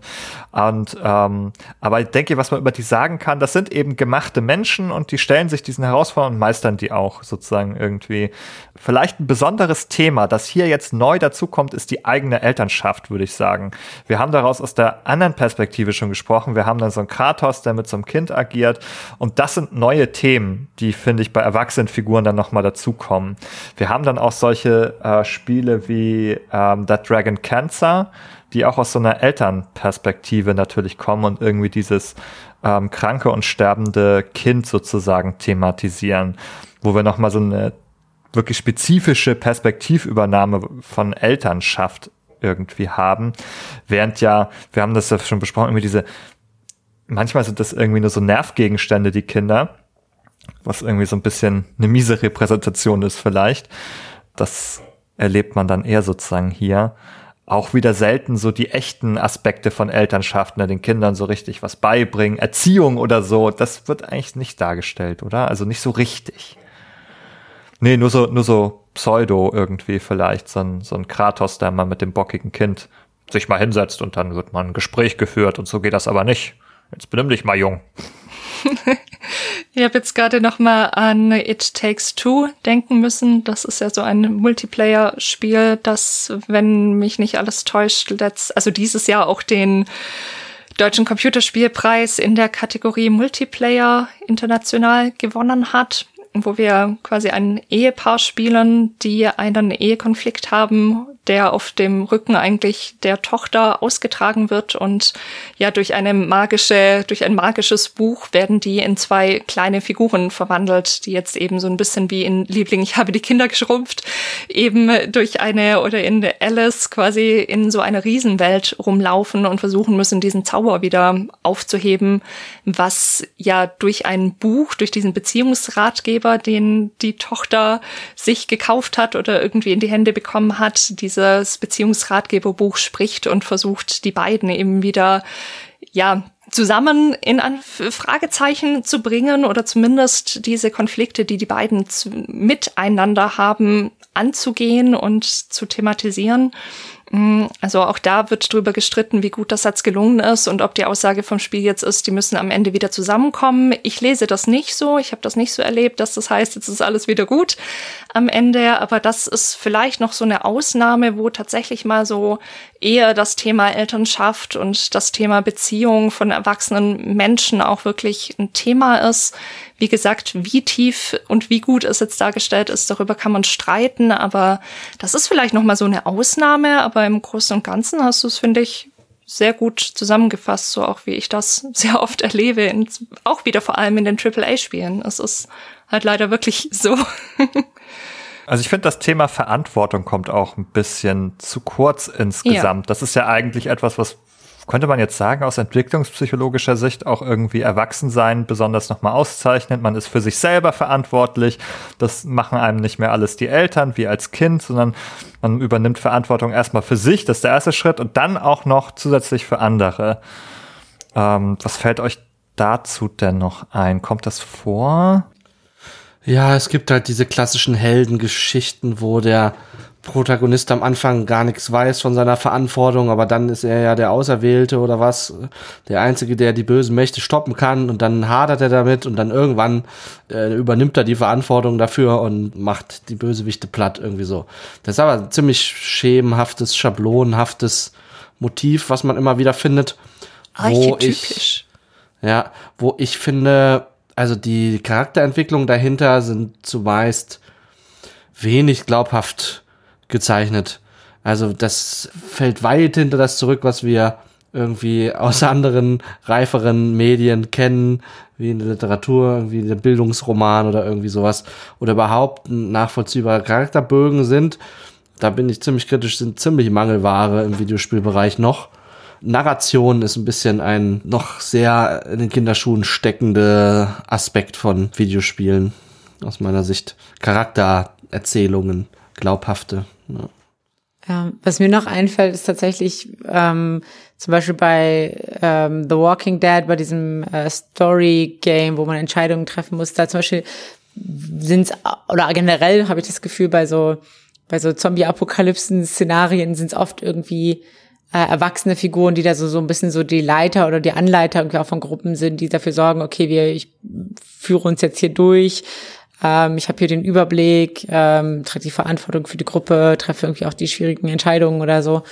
Ähm, also es gibt schon so ein bisschen dieses, dieses, diese Assoziation, erwachsene Leute, die haben einen Überblick, die haben einen Plan, die haben, sind quasi so äh, vollumfänglichen Besitz ihrer Fähigkeiten und können am besten Urteile fällen oder so. Habe ich zumindest den Eindruck. Ja, ja, Walking Dead ist noch ein gutes Beispiel. Da hat man ja in der ersten Season eben die Verantwortung für das Kind, für das Mädchen. Später spielt man die auch in den nachfolgenderen. Also es geht um The Telltales uh, Walking Dead. Mittlerweile gibt es ja viele Spiele zu The Walking Dead, aber das Telltale-Spiel ist gemeint. Ja. Haben wir noch was ausgelassen ja. zu den Erwachsenen? Was mir noch aufgefallen ist oder eingefallen ist, hatte, hatte mich ähm, Chiara auch so ein bisschen darauf aufmerksam gemacht, ist, dass es da, glaube ich, auch so eine Gender Gap gibt, was ähm, die Darstellung älterer oder erwachsener Charaktere gibt. Also das ist häufiger, wir haben ja auch schon ein bisschen darüber gesprochen, es gibt den Ezio, es gibt den Geralt, es gibt den äh, was weiß ich nicht, was sind ähm, Metal Gear Solid äh, Snake-Typi da. Habe ich nicht gespielt, sorry. Äh,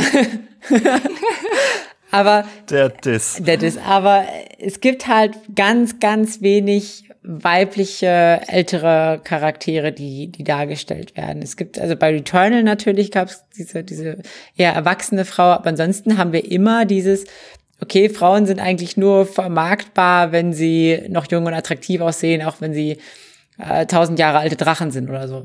Aber ich muss wirklich noch mal auf die sexuelle Vermarktung dazu sprechen kommen. Man schaue sich mal an so die, diese Top-Listen. Sexiest Man, Sexiest Woman Alive und schaut sich die Altersstruktur dort an.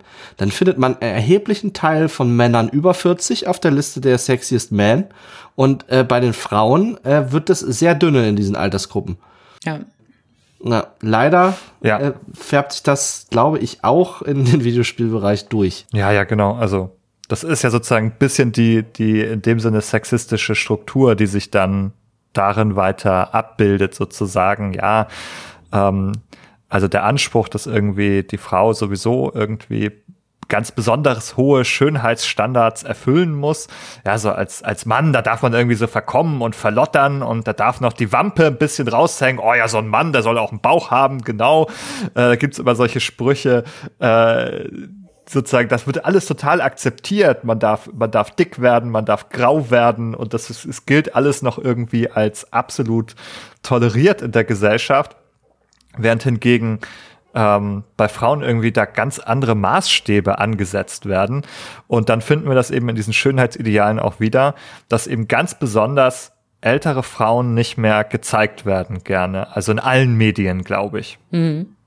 Ich weiß nur tatsächlich, es gibt äh, natürlich Genshin Impact. es gibt da tatsächlich eine eine alte ältere Person, eine die heißt Madame Ping. Die ist quasi ein ja, hat, nimmt aber auch quasi diese Rolle von diesem alten weisen Meister ein, quasi. Hm. Und da gab es auch Diskussionen drum. Also viele haben sie sich als spielbare Charakterin gewünscht. Und dann ging es aber los. Ja, wollen wir die aber als alte Person haben oder wollen wir sie, wie sie früher aussah? Ähm, und so. Und äh, das ist irgendwie auch ein, ein Streit und ein Diskussionsthema tatsächlich. Und es gab aber auch, dass die Stimmen gesagt haben, nee, wenn wir wollen auch eigentlich mal einen alten Charakter haben und der, der ganz cool ist und irgendwie spielbar ist. Genau, das ist echt total selten. Das, wir können eigentlich überleiten, finde ich, damit an diesem Punkt in die Repräsentation von hohem Alter in Games, also von den Erwachsenen jetzt wegkommen. Äh, viele Sachen sind ja schon genannt worden. Ich sehe gerade, wenn ich auf die Liste schaue, die wir gemacht haben, sind da, glaube ich, auch nur alte Männer drauf. Also da sieht man schon wieder, man findet kaum die alten Frauen, fast nur. Ich sehe hier werden Köpfe geschüttelt, dürft ihr gleich erzählen. Mir ist jetzt gerade nur eingefallen, in Overwatch hat es das dann gegeben. Da wurde Anna hinzugefügt. Stimmt. Äh, als eine der ja mittlerweile schon länger bestehenden ähm, zusätzlichen Figuren, die dazu gekommen sind. Und das ist eine ältere Frau, die da so eine Sniper-Klasse hat. Und das war, glaube ich, auch schon galt irgendwie als innovativ, ungewöhnlich, dass man mal so eine ältere Frau irgendwo drin hatte. Als Sniper muss man ja nur rumliegen, ganz äh, muss man ja nicht mobil sein, ne? Ist, ist richtig, voll. Das ist aber tatsächlich witzig, dass du sagst, das ist einer meiner Lieblingscharaktere in Heroes of the Storm, einer meiner Lieblingscharaktere, die ich spiele. Sie hat tatsächlich auch ein Mobilitätsproblem.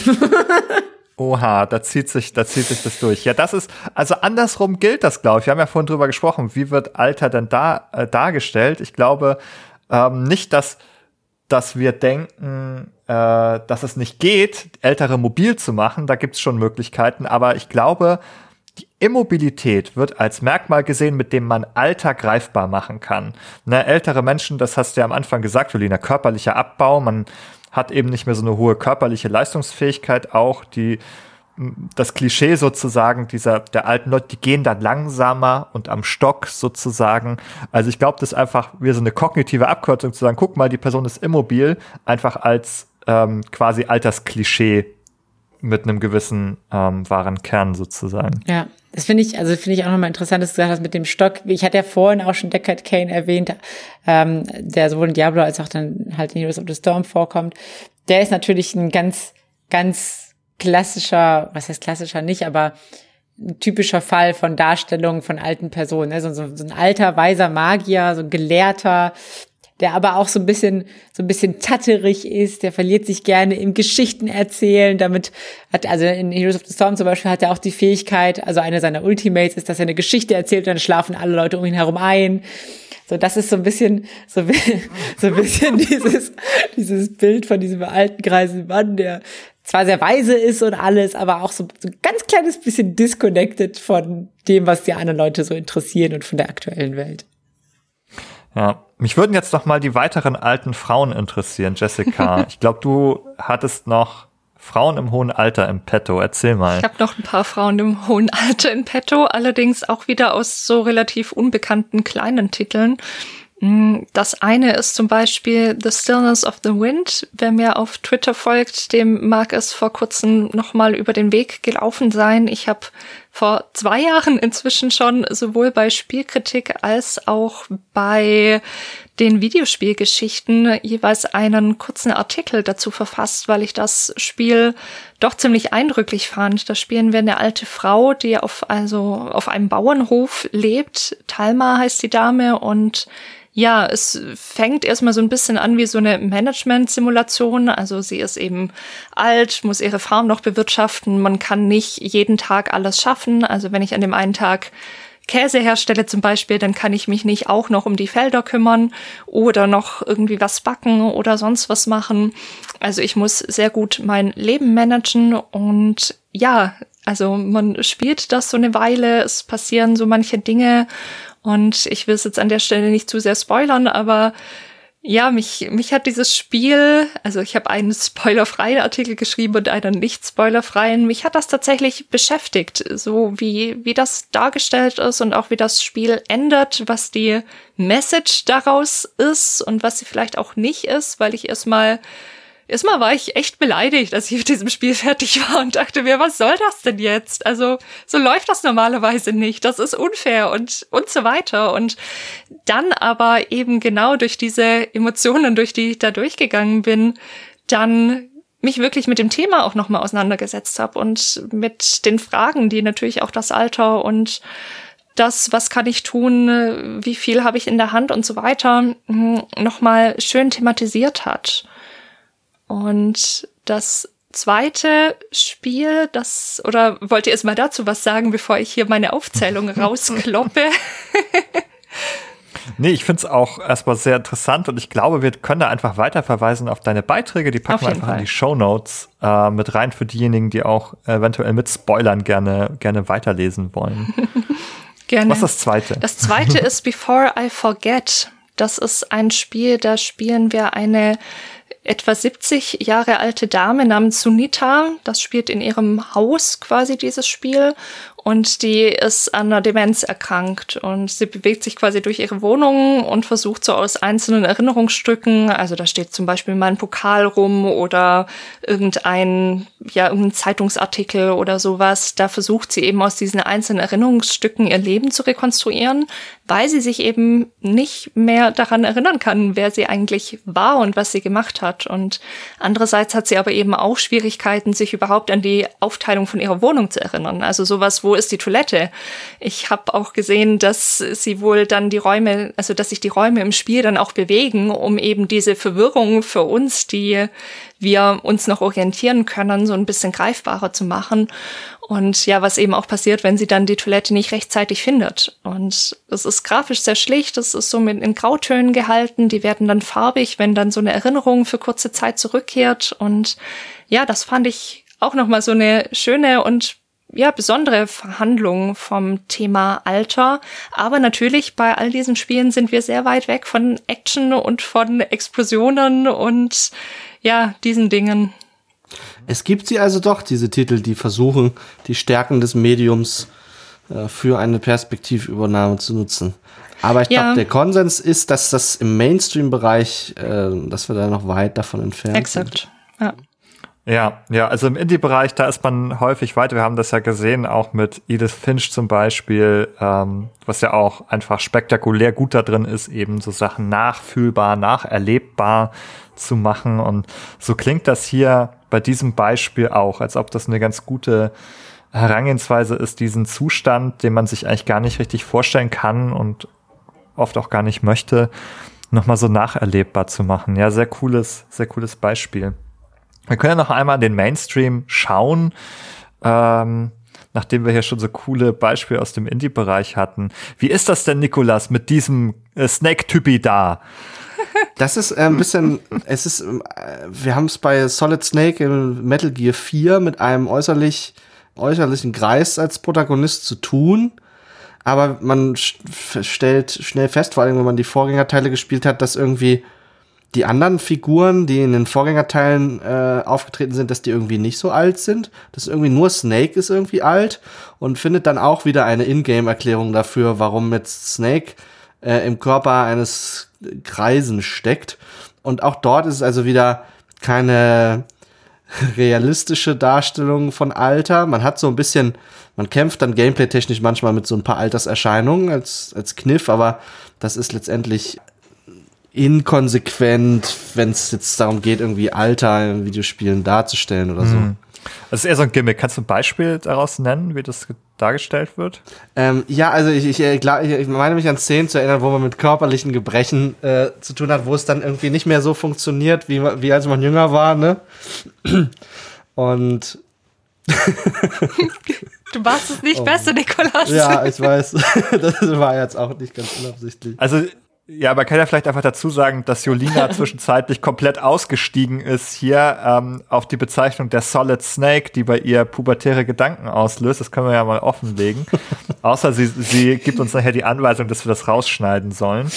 ähm, ja, okay, ähm, also. Äh, genau. Ich habe vielleicht ein, ein, anderes interessantes Beispiel noch, äh, was sich so anreiht in Betrachtung, die wir heute schon hatten.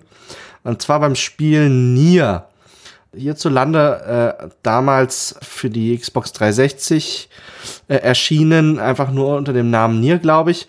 Und das hat eine interessante Hintergrundstory. Hier, hierzulande ist der Hauptcharakter dort ein auch älterer Mann, jetzt kein alter Mann, aber ein älterer Mann. Und das ist die einzige Version des Spiels, die damals hier zur Verfügung stand.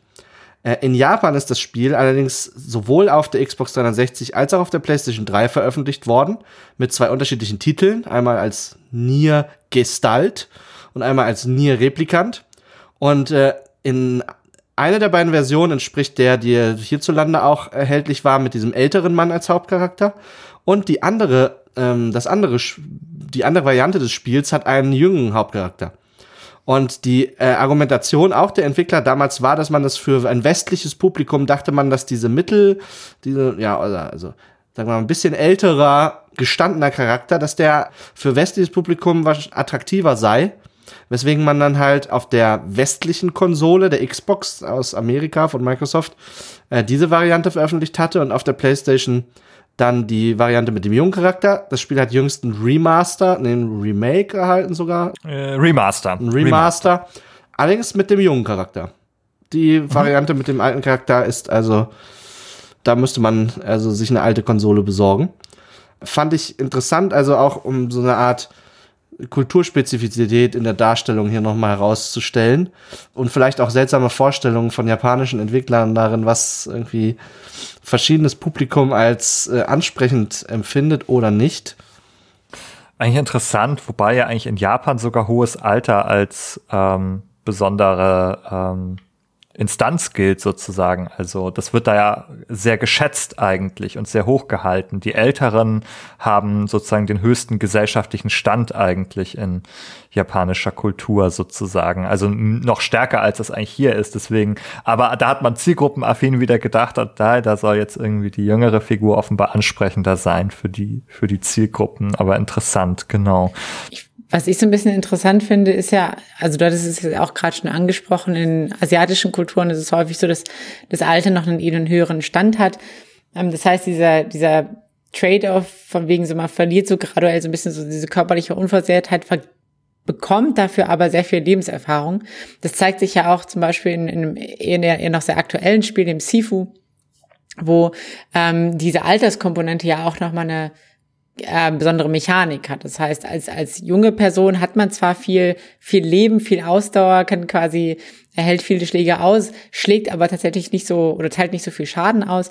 Während wenn man älter wird, indem man ähm, quasi, was so ein bisschen dargestellt wird, dadurch, wenn man stirbt, dann ähm, altert man und man kommt quasi in dieselbe Situation nochmal mit höherem Alter, hat man zwar weniger Leben, aber man hat dafür ähm, tritt dafür oder, oder schlägt dafür stärker. Man, die Attacken sind insgesamt stärker. Das heißt, man hat da so ein bisschen Erfahrung und Weisheit quasi gewonnen, kann besser auf die Chi-Punkte hauen und die Leute schneller kaputt machen, einfach weil man, weil man in der Kampfkunst erfahrener geworden ist. Ja, ich habe das Spiel auch recherchiert und mir mehr angeguckt. Ich wollte es sofort spielen. Ich finde diese Idee super cool. Ja, äh, ich fand auch. ich total äh, Sifu. Also das ist jetzt auf meiner Liste ganz äh, weit nach oben gerutscht auf jeden Fall.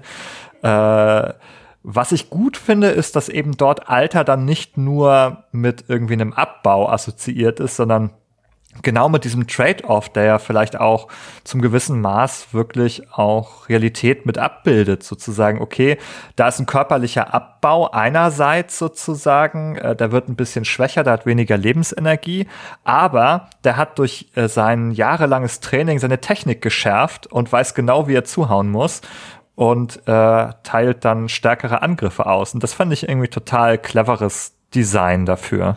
Also im Rollenspielbereich findet man häufig auch dieses Klischee, ne, du hast so eher physisch orientierte Charaktere, die irgendwie mit Schwert und Schild in den Kampf ziehen und dann hast du eher diesen Typus Magier, wo man dann auch eher mal ältere Figuren findet, die dann eben äh, niedrige physische Attribute aufweisen, aber hohe geistige Attribute. Und das ist ja so ein bisschen dieser ähm, Versuch, diesen biologischen Entwicklungen Rechnung zu tragen, dass die geistige Fähigkeit nicht im selben Tempo abnimmt wie die körperliche.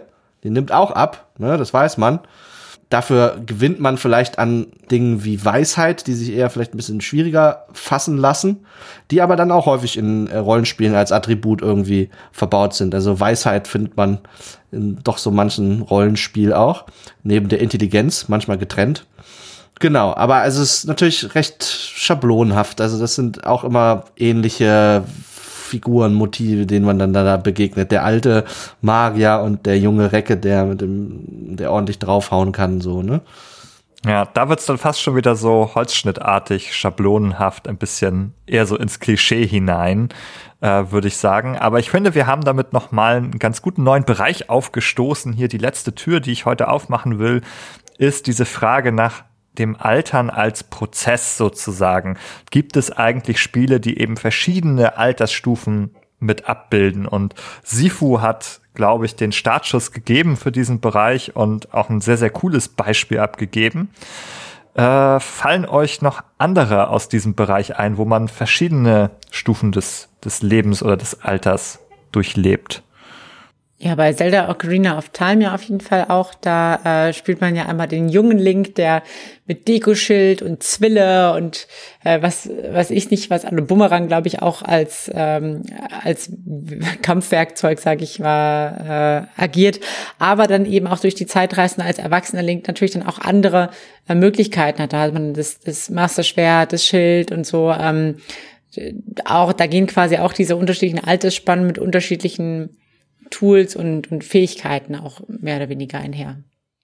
Stimmt, der erwachsene Link, der hat dann einen Bogen anstatt des Boomerangs, die, er, die erwachsenere Waffe. Boomerangs sind was für Kinder, offenbar. Dabei sind Boomerang voll cool. Also von der Utility Mega her. cool. Top. Und die aus Zelda, die sehen auch richtig cool aus. Also, da gibt es diesen, dieser Boomerang aus Zelda, der ist, der ist so richtig in so einem coolen Blau und dann auch irgendwie so mit roten Edelstein verziert. Sieht richtig fancy aus. Ja, klassisch wäre ja natürlich noch, das haben wir jetzt auch schon mehrfach angesprochen, die Sims-Reihe, wo wir, wo es ja genau darum geht, dass wir von der Wiege bis zur Bahre, wenn ich mich richtig erinnere, zumindest in Sims 2 stand das, glaube ich, auf, auf der Verpackung drauf, unsere Figuren begleiten und eben ja verschiedene Lebensabschnitte von eben Baby über Kleinkind, Kind, Jugendlicher.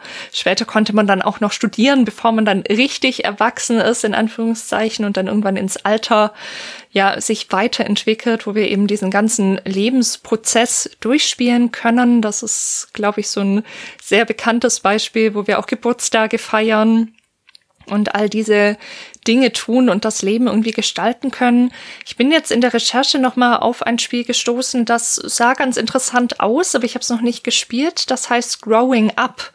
Und das will wohl so die Phase von der Geburt bis zum frühen, frühen Erwachsenenalter abdecken und eben auch nochmal diese Coming-of-Age-Geschichten so ein bisschen ins Zentrum rücken, von dem, was ich so gelesen habe.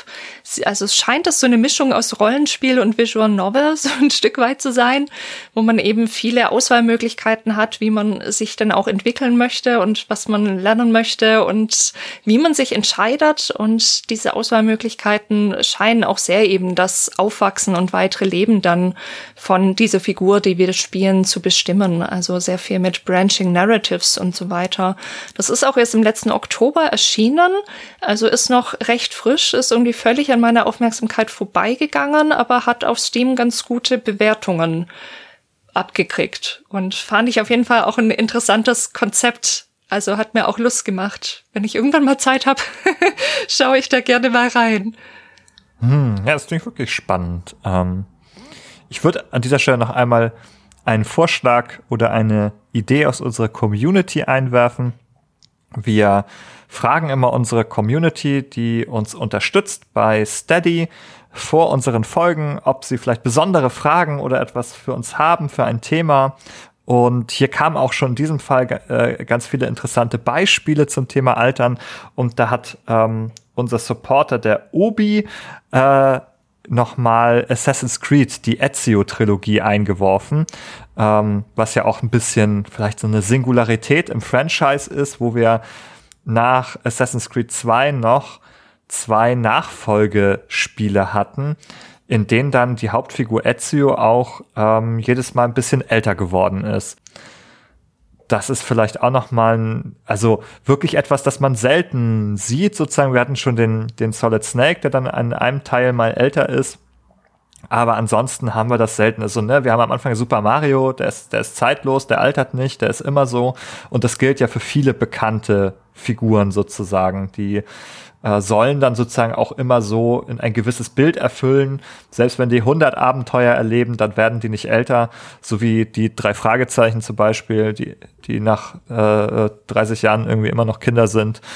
ähm, ja, also die sollen dann gar nicht altern, die sollen quasi so alterslos irgendwie Wobei bleiben. ich mich gerade frage, wie Baby Mario dann da reinpasst eigentlich in diese ganze Sache, aber ja, das frage ich mich generell, wie Baby Mario in die gesamte Sache des, der, der Welt hineinpassen soll. Also, Frag nicht so viel. das ist auch so eine Origin-Story mit dem Mario und dem Yoshi, die ähm, eher so im kuriosen Teil der, der Videospielwelten unterwegs ist, finde ich. Aber äh, gut, kann man ja auch niedlich finden, so einen kleinen Mario vielleicht. Wenn man, wenn man dieses Altern und so, also wenn man das noch mal ein bisschen den Blick weitert, also in der Crusader Kings Reihe, selbst nicht groß gespielt, aber ich weiß, dass dort die Herrscher oder was, die man da in seinem Königreich hat, dass die auch altern, dass die mit zunehmendem Spielfortschritt dann auch immer wahrscheinlicher werden, den Löffel abzugeben, einfach aus Altersgründen oder anderen. Und dann aber, dass man ja so eine Art äh, Dynastie dort aufbauen kann, wo dann die nächste Generation übernimmt. Das ist also quasi schon dieses Altern und dann wieder die nächste Generation übernimmt, nochmal so einen Schritt weiter gedacht. Und das ist eine Mechanik, die man doch jetzt in ab und zu auch in anderen Videospielen findet. Zum Beispiel Rogue Leg Legacy äh, finde ich das sehr amüsant äh, als Game-Mechanik verwirklicht. Äh, dort sieht man nicht zwingend den Alterungsprozess des Individuums, sondern da steht dann wirklich dieses, äh, die ne-, neue Generation übernimmt und der ewige Kreislauf des Lebens und so ein bisschen im Vordergrund. Ja, Rogue Legacy ist eine ganz ist eine ganz witzige Geschichte, wenn man, äh, für die, die es nicht kennen, also das ist ja auch ein Roguelike. Man zieht mit dem, mit dem, mit der Figur los äh, und ja, wenn man halt einmal mit der Lebensenergie auf Null kommt, ist man tot und muss von vorne spielen, aber da ist es dann so, dass quasi ein Nachfahre dann äh, das Erbe antritt und dann versucht sozusagen das, was der Vater oder die Mutter da begonnen hat, fortzuführen. Irgendwie ganz, ganz charmant. Ähm, sehr schönes Spiel auf jeden Fall, spielt auf jeden Fall Rogue Legacy. Ich habe noch ein klassisches Spiel mit Alterungsprozess, was ich noch mal hier in diesen Topf mit hineinwerfen würde. Und das ist Fable, besonders der erste Teil. Äh, dort war es sich im ersten Teil so, äh, dass die Figur immer dann gealtert ist, wenn man einen Skill gelernt hat. Also je stärker man wurde sozusagen, wenn man etwas Neues lernte, dann äh, ich habe das nachgeschlagen, wurde man mit jedem Skill 0,7 Jahre älter. und irgendwann stoppt das mit 65, dann konnten die Figuren nicht mehr älter werden. Ähm, aber das war ganz interessant. Das hat dann auch verschiedene Stufen, wenn man irgendwie zwischen 20 und 30 kriegt man dann irgendwie erste Hautfalten oder so und dann irgendwie ab 50 oder so kriegt man noch mal irgendwie graue Haare und solche Sachen. Ich weiß nicht, ob das sonst noch Einflüsse hatte, außer wirklich optische und Flavor. Aber es war auf jeden Fall dann so ein, so ein Stat quasi im, im Menü, dass man sehen konnte, wie alt man war und dass es auch visuell nochmal repräsentiert wurde. Ich habe noch ein bisschen anderes Beispiel, auch nochmal aus dem Indie-Bereich, den ich heute offenbar sehr stark vertrete. Aber ich finde das immer wieder faszinierend, was es da auch für schöne Spiele gibt, die ja im Mainstream-Diskurs auch oft so ein bisschen untergehen. Da gibt es noch eins, das heißt Before Your Eyes, das vielleicht dem einen oder der anderen ein Begriff sein könnte. Das zeichnet sich vor allem dadurch aus, dass wir es über Blinzeln steuern. Also wenn wir überhaupt keine Form von Kamera zur Verfügung haben und das unbedingt spielen wollen, geht das schon auch, aber es wird sehr geraten, tatsächlich das mit dem Blinzeln zu spielen. Funktioniert quasi jede Webcam dafür. Und was in dem Spiel passiert ist. Wir sind schon eine alte Person und erinnern uns quasi zurück und wir haben so die erste Erinnerung. Manche Teile davon sind sehr klar umrissen und andere, die haben wir quasi vergessen. Also da ist der Spielbereich dann eben schwarz. Und wir können immer so lange in der Erinnerung bleiben, bis wir blinzeln. Und dann springen wir ein Stück nach vorne. Und das finde ich eine sehr, sehr schöne Idee, weil das dann eben auch mitten im Satz sein kann. Also ich werde niemals alles von dem Spiel wirklich gesehen haben, weil es sein kann, ich blinze gerade, auch wenn ich mir Mühe gebe, nicht zu blinzeln oder ich vergesse es. Und es ist einfach vorbei und ich bin im nächsten und ich kann nicht jetzt noch überlegen, hm, was war denn da jetzt gerade, weil dann verpasse ich das, was jetzt gerade passiert. Und also man, es hat sehr diese Message, hey, sei im Moment, nimm, nimm das mit, erinnere dich nochmal daran, was, was im Leben passiert ist und was vielleicht in dem Moment jetzt gar nicht nach so einer wichtigen Szene aussah, aber im Rückblick einfach doch hängen geblieben ist. Also das hat mir sehr gut gefallen und es gibt ein schönes Video von Jacob Geller dazu, den haben wir auch schon öfter erwähnt, weil der finde ich auch immer sehr, sehr gute und wirklich auch qualitativ hochwertige und sehr kluge Videos macht das, äh, dieses Video heißt The Game That Won't Let You See All of It. Das werden wir natürlich auch in die Shownotes packen. Fand ich auch noch mal eine interessante Idee, eben so an das Thema Altern heranzugehen, dass man zurückblickt und aber eben noch mal im Moment in der Erinnerung ist und dann quasi nach vorne springt. Ja, sehr spannend. Kannte ich noch nicht. Ich finde das immer schön, wenn wir auch hier voneinander noch lernen können und ja, Ideen mitnehmen. Ja, auf jeden Fall. Sonst könnte ja hier ein und dieselbe Person viermal sitzen. Das wäre mhm. natürlich langweilig. Deswegen ist natürlich schön, dass wir doch alle sehr unterschiedliche Sachen heute mitgebracht haben. Und ich würde auch sagen, mit unseren ganzen Mitbringseln haben wir den Sack heute eigentlich wirklich bis oben hin wieder voll gemacht und dass ich Schwierigkeiten kriege, den hier zusammenzuschnüren. Aber vielleicht kann ich euch ja noch mal irgendwie so ein Fazit eigentlich zum Thema abbringen, was ihr jetzt eigentlich nach eurer Recherche, nach eurer Beschäftigung, nach dieser Folge ja selber darüber denkt, über das Thema Alter in Games? Also ich würde vielleicht mal den Anfang machen tatsächlich. Ähm, was mir so ein bisschen aufgefallen ist, dass besonders hohes Alter noch nicht so wirklich gut repräsentiert wird, dass es etwas ist, wo ich mir auch noch ein bisschen mehr Repräsentation irgendwie wünschen würde ähm, interessante ältere Charaktere, die nicht unbedingt diesem Archetyp entsprechen, von wegen alter weiser Mann. Ähm, wir sehen schon leichte Ansätze davon mit Charakteren wie Anna in, in Overwatch oder ähm, fallen gerade die anderen Namen nicht ein, wie ich schon vorher gesagt habe, ich bin furchtbar mit Namen. Aber genau, es gibt, es gibt schon erste, erste Ansätze dafür. Ähm, da würde ich mir aber durchaus noch mehr wünschen. Ich weiß tatsächlich gar nicht, ich, wenn ich selber so ein bisschen so ehrlich mit mir bin und überlege, okay, habe hab ich da Bock drauf? Ich glaube, es ist so ein, so ein Thema, was ich auch noch so ein bisschen von mir wegschiebe und von mir herschiebe, älter werden. Ich glaube, deswegen ist es für mich auch vielleicht schwierig oder vielleicht ist bei mir so persönlich der Reiz nicht so hoch, solche Spiele zu spielen. Aber eigentlich wäre es ganz schön, auch mal ein Spiel zu spielen, das einem vielleicht die Angst vom Altern nimmt und sagt, hey, es wird, du wirst nicht gebrechlich und, und tot, sondern hey, es gibt noch viele schöne Dinge, die du machen kannst und auch das Alter hat so seinen Charme. Das würde ich mir wünschen. Das wäre natürlich die Macht, die das Medium haben kann oder, oder hat sozusagen ja auch mal ein paar Möglichkeitswelten für uns zu entwerfen, wie das vielleicht sein kann.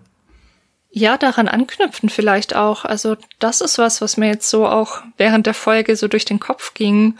Also dass eigentlich sehr viel Potenzial in Spielen steckt, auch diese Thematiken aufzugreifen und auf eigentlich viele interessante Arten theoretisch verhandeln könnte, was wir in Ansätzen schon in Indie-Titeln sehen, aber bei denen ich mir eben wünschen würde, dass solche Ideen für Spielmechaniken, für Themen, die eben auch erwachsene Menschen umtreiben, dass die auch noch mehr Einzug in die großen Spiele finden dürften. Ja, das würde ich mir auch für die Kindheitsperspektiven nochmal wünschen. Ja. Also außer Captain Spirit und ein, zwei anderen Sachen haben wir, finde ich, nicht viele gute, interessante Kindheitsperspektiven gehabt, sondern mehr so das Bild des lästigen Kindes, dass man irgendwie ähm, ah, beschützen muss. Beschützermission hasst man auch in Spielen. Ähm, da würde ich mir auch mehr, mehr wünschen in diese Richtung. Ich denke, beides könnte auch einen Beitrag dazu leisten, dass die Videospiele von ihrem Stigma als irgendwo noch Kinder, Kindersache, Kinderspielzeug etc. wegkommen. Etwas, was einfach mit der Reife des Mediums wahrscheinlich über die Zeit sich entwickeln wird. Und zum Beispiel äh, wenn ältere Menschen sich dann besser repräsentiert fühlen äh, in Videospielen, äh, kann das ja natürlich auch zu einem Abbau von solchen Vorurteilen beitragen.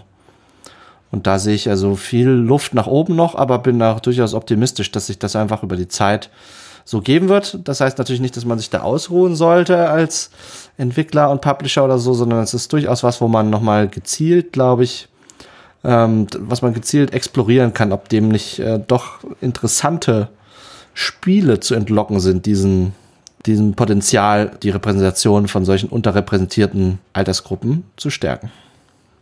Ich denke, ein paar dieser Beispiele haben wir heute gehört von euch allen. Vielen Dank, dass ihr alle da wart heute. Wir vier in großer Runde zu unserer Geburtstagsfolge. Vielen Dank, dass ihr und auch ihr da draußen, die ihr zuhört, mit uns ähm, einmal auf die Reise durch, durch das Altern gegangen seid, dass ihr mit uns durch diesen Garten gelustwandelt seid, wie wir hier, wie wir hier gerne zu sagen pflegen. Und heute haben wir wirklich ganz unterschiedliche Blümchen auf dieser Reise gepflückt. Einige mit frischen Knospen, einige, die in ihrer Blüte standen und vielleicht auch ein paar Blümchen, die schon am Verwelken waren. Damit haben wir, finde ich, einen ganz, ganz großen bunten Strauß aufgemacht. Und ich glaube, aus diesem Strauß lassen sich für die Zukunft nochmal ein paar Blümchen herausgreifen. Doch für heute soll es das gewesen sein und da bleibt mir eigentlich nur daran, euch da draußen zu erinnern, dass ihr uns und das, was wir hier tun, unterstützen könnt auf ganz vielfältige, unterschiedliche Weisen. Ihr könnt äh, bei Apple Podcasts oder Spotify ein, ein Abo hinterlassen, uns dort folgen uns äh, mit möglichst vielen Sternen bewerten. Da gibt's kein Limit. Von mir aus dürfen es 20 sein, aber Apple macht bei 5 einfach Schluss. Äh, dann gerne so viele. Und ihr könnt uns bei Steady unterstützen mit ein paar Münzen, die ihr da in den Automaten stecken könnt, die uns helfen, sozusagen hier uns zu finanzieren, unsere Ausgaben auszugleichen und vielleicht in Zukunft auch mehr Formate und mehr Behind the Screens zu ermöglichen. Aber Ihr habt bis hierhin schon unheimlich viel beigetragen, das uns motiviert hat, 50 Folgen zu machen und das uns, glaube ich, auch noch für 50 weitere motivieren soll. Das ist das Ziel. Und damit äh, vielen, vielen Dank an alle und vielen Dank an euch drei. Bis zum nächsten Mal. Bis dann, auf die nächsten 50. Ciao. Tschüss.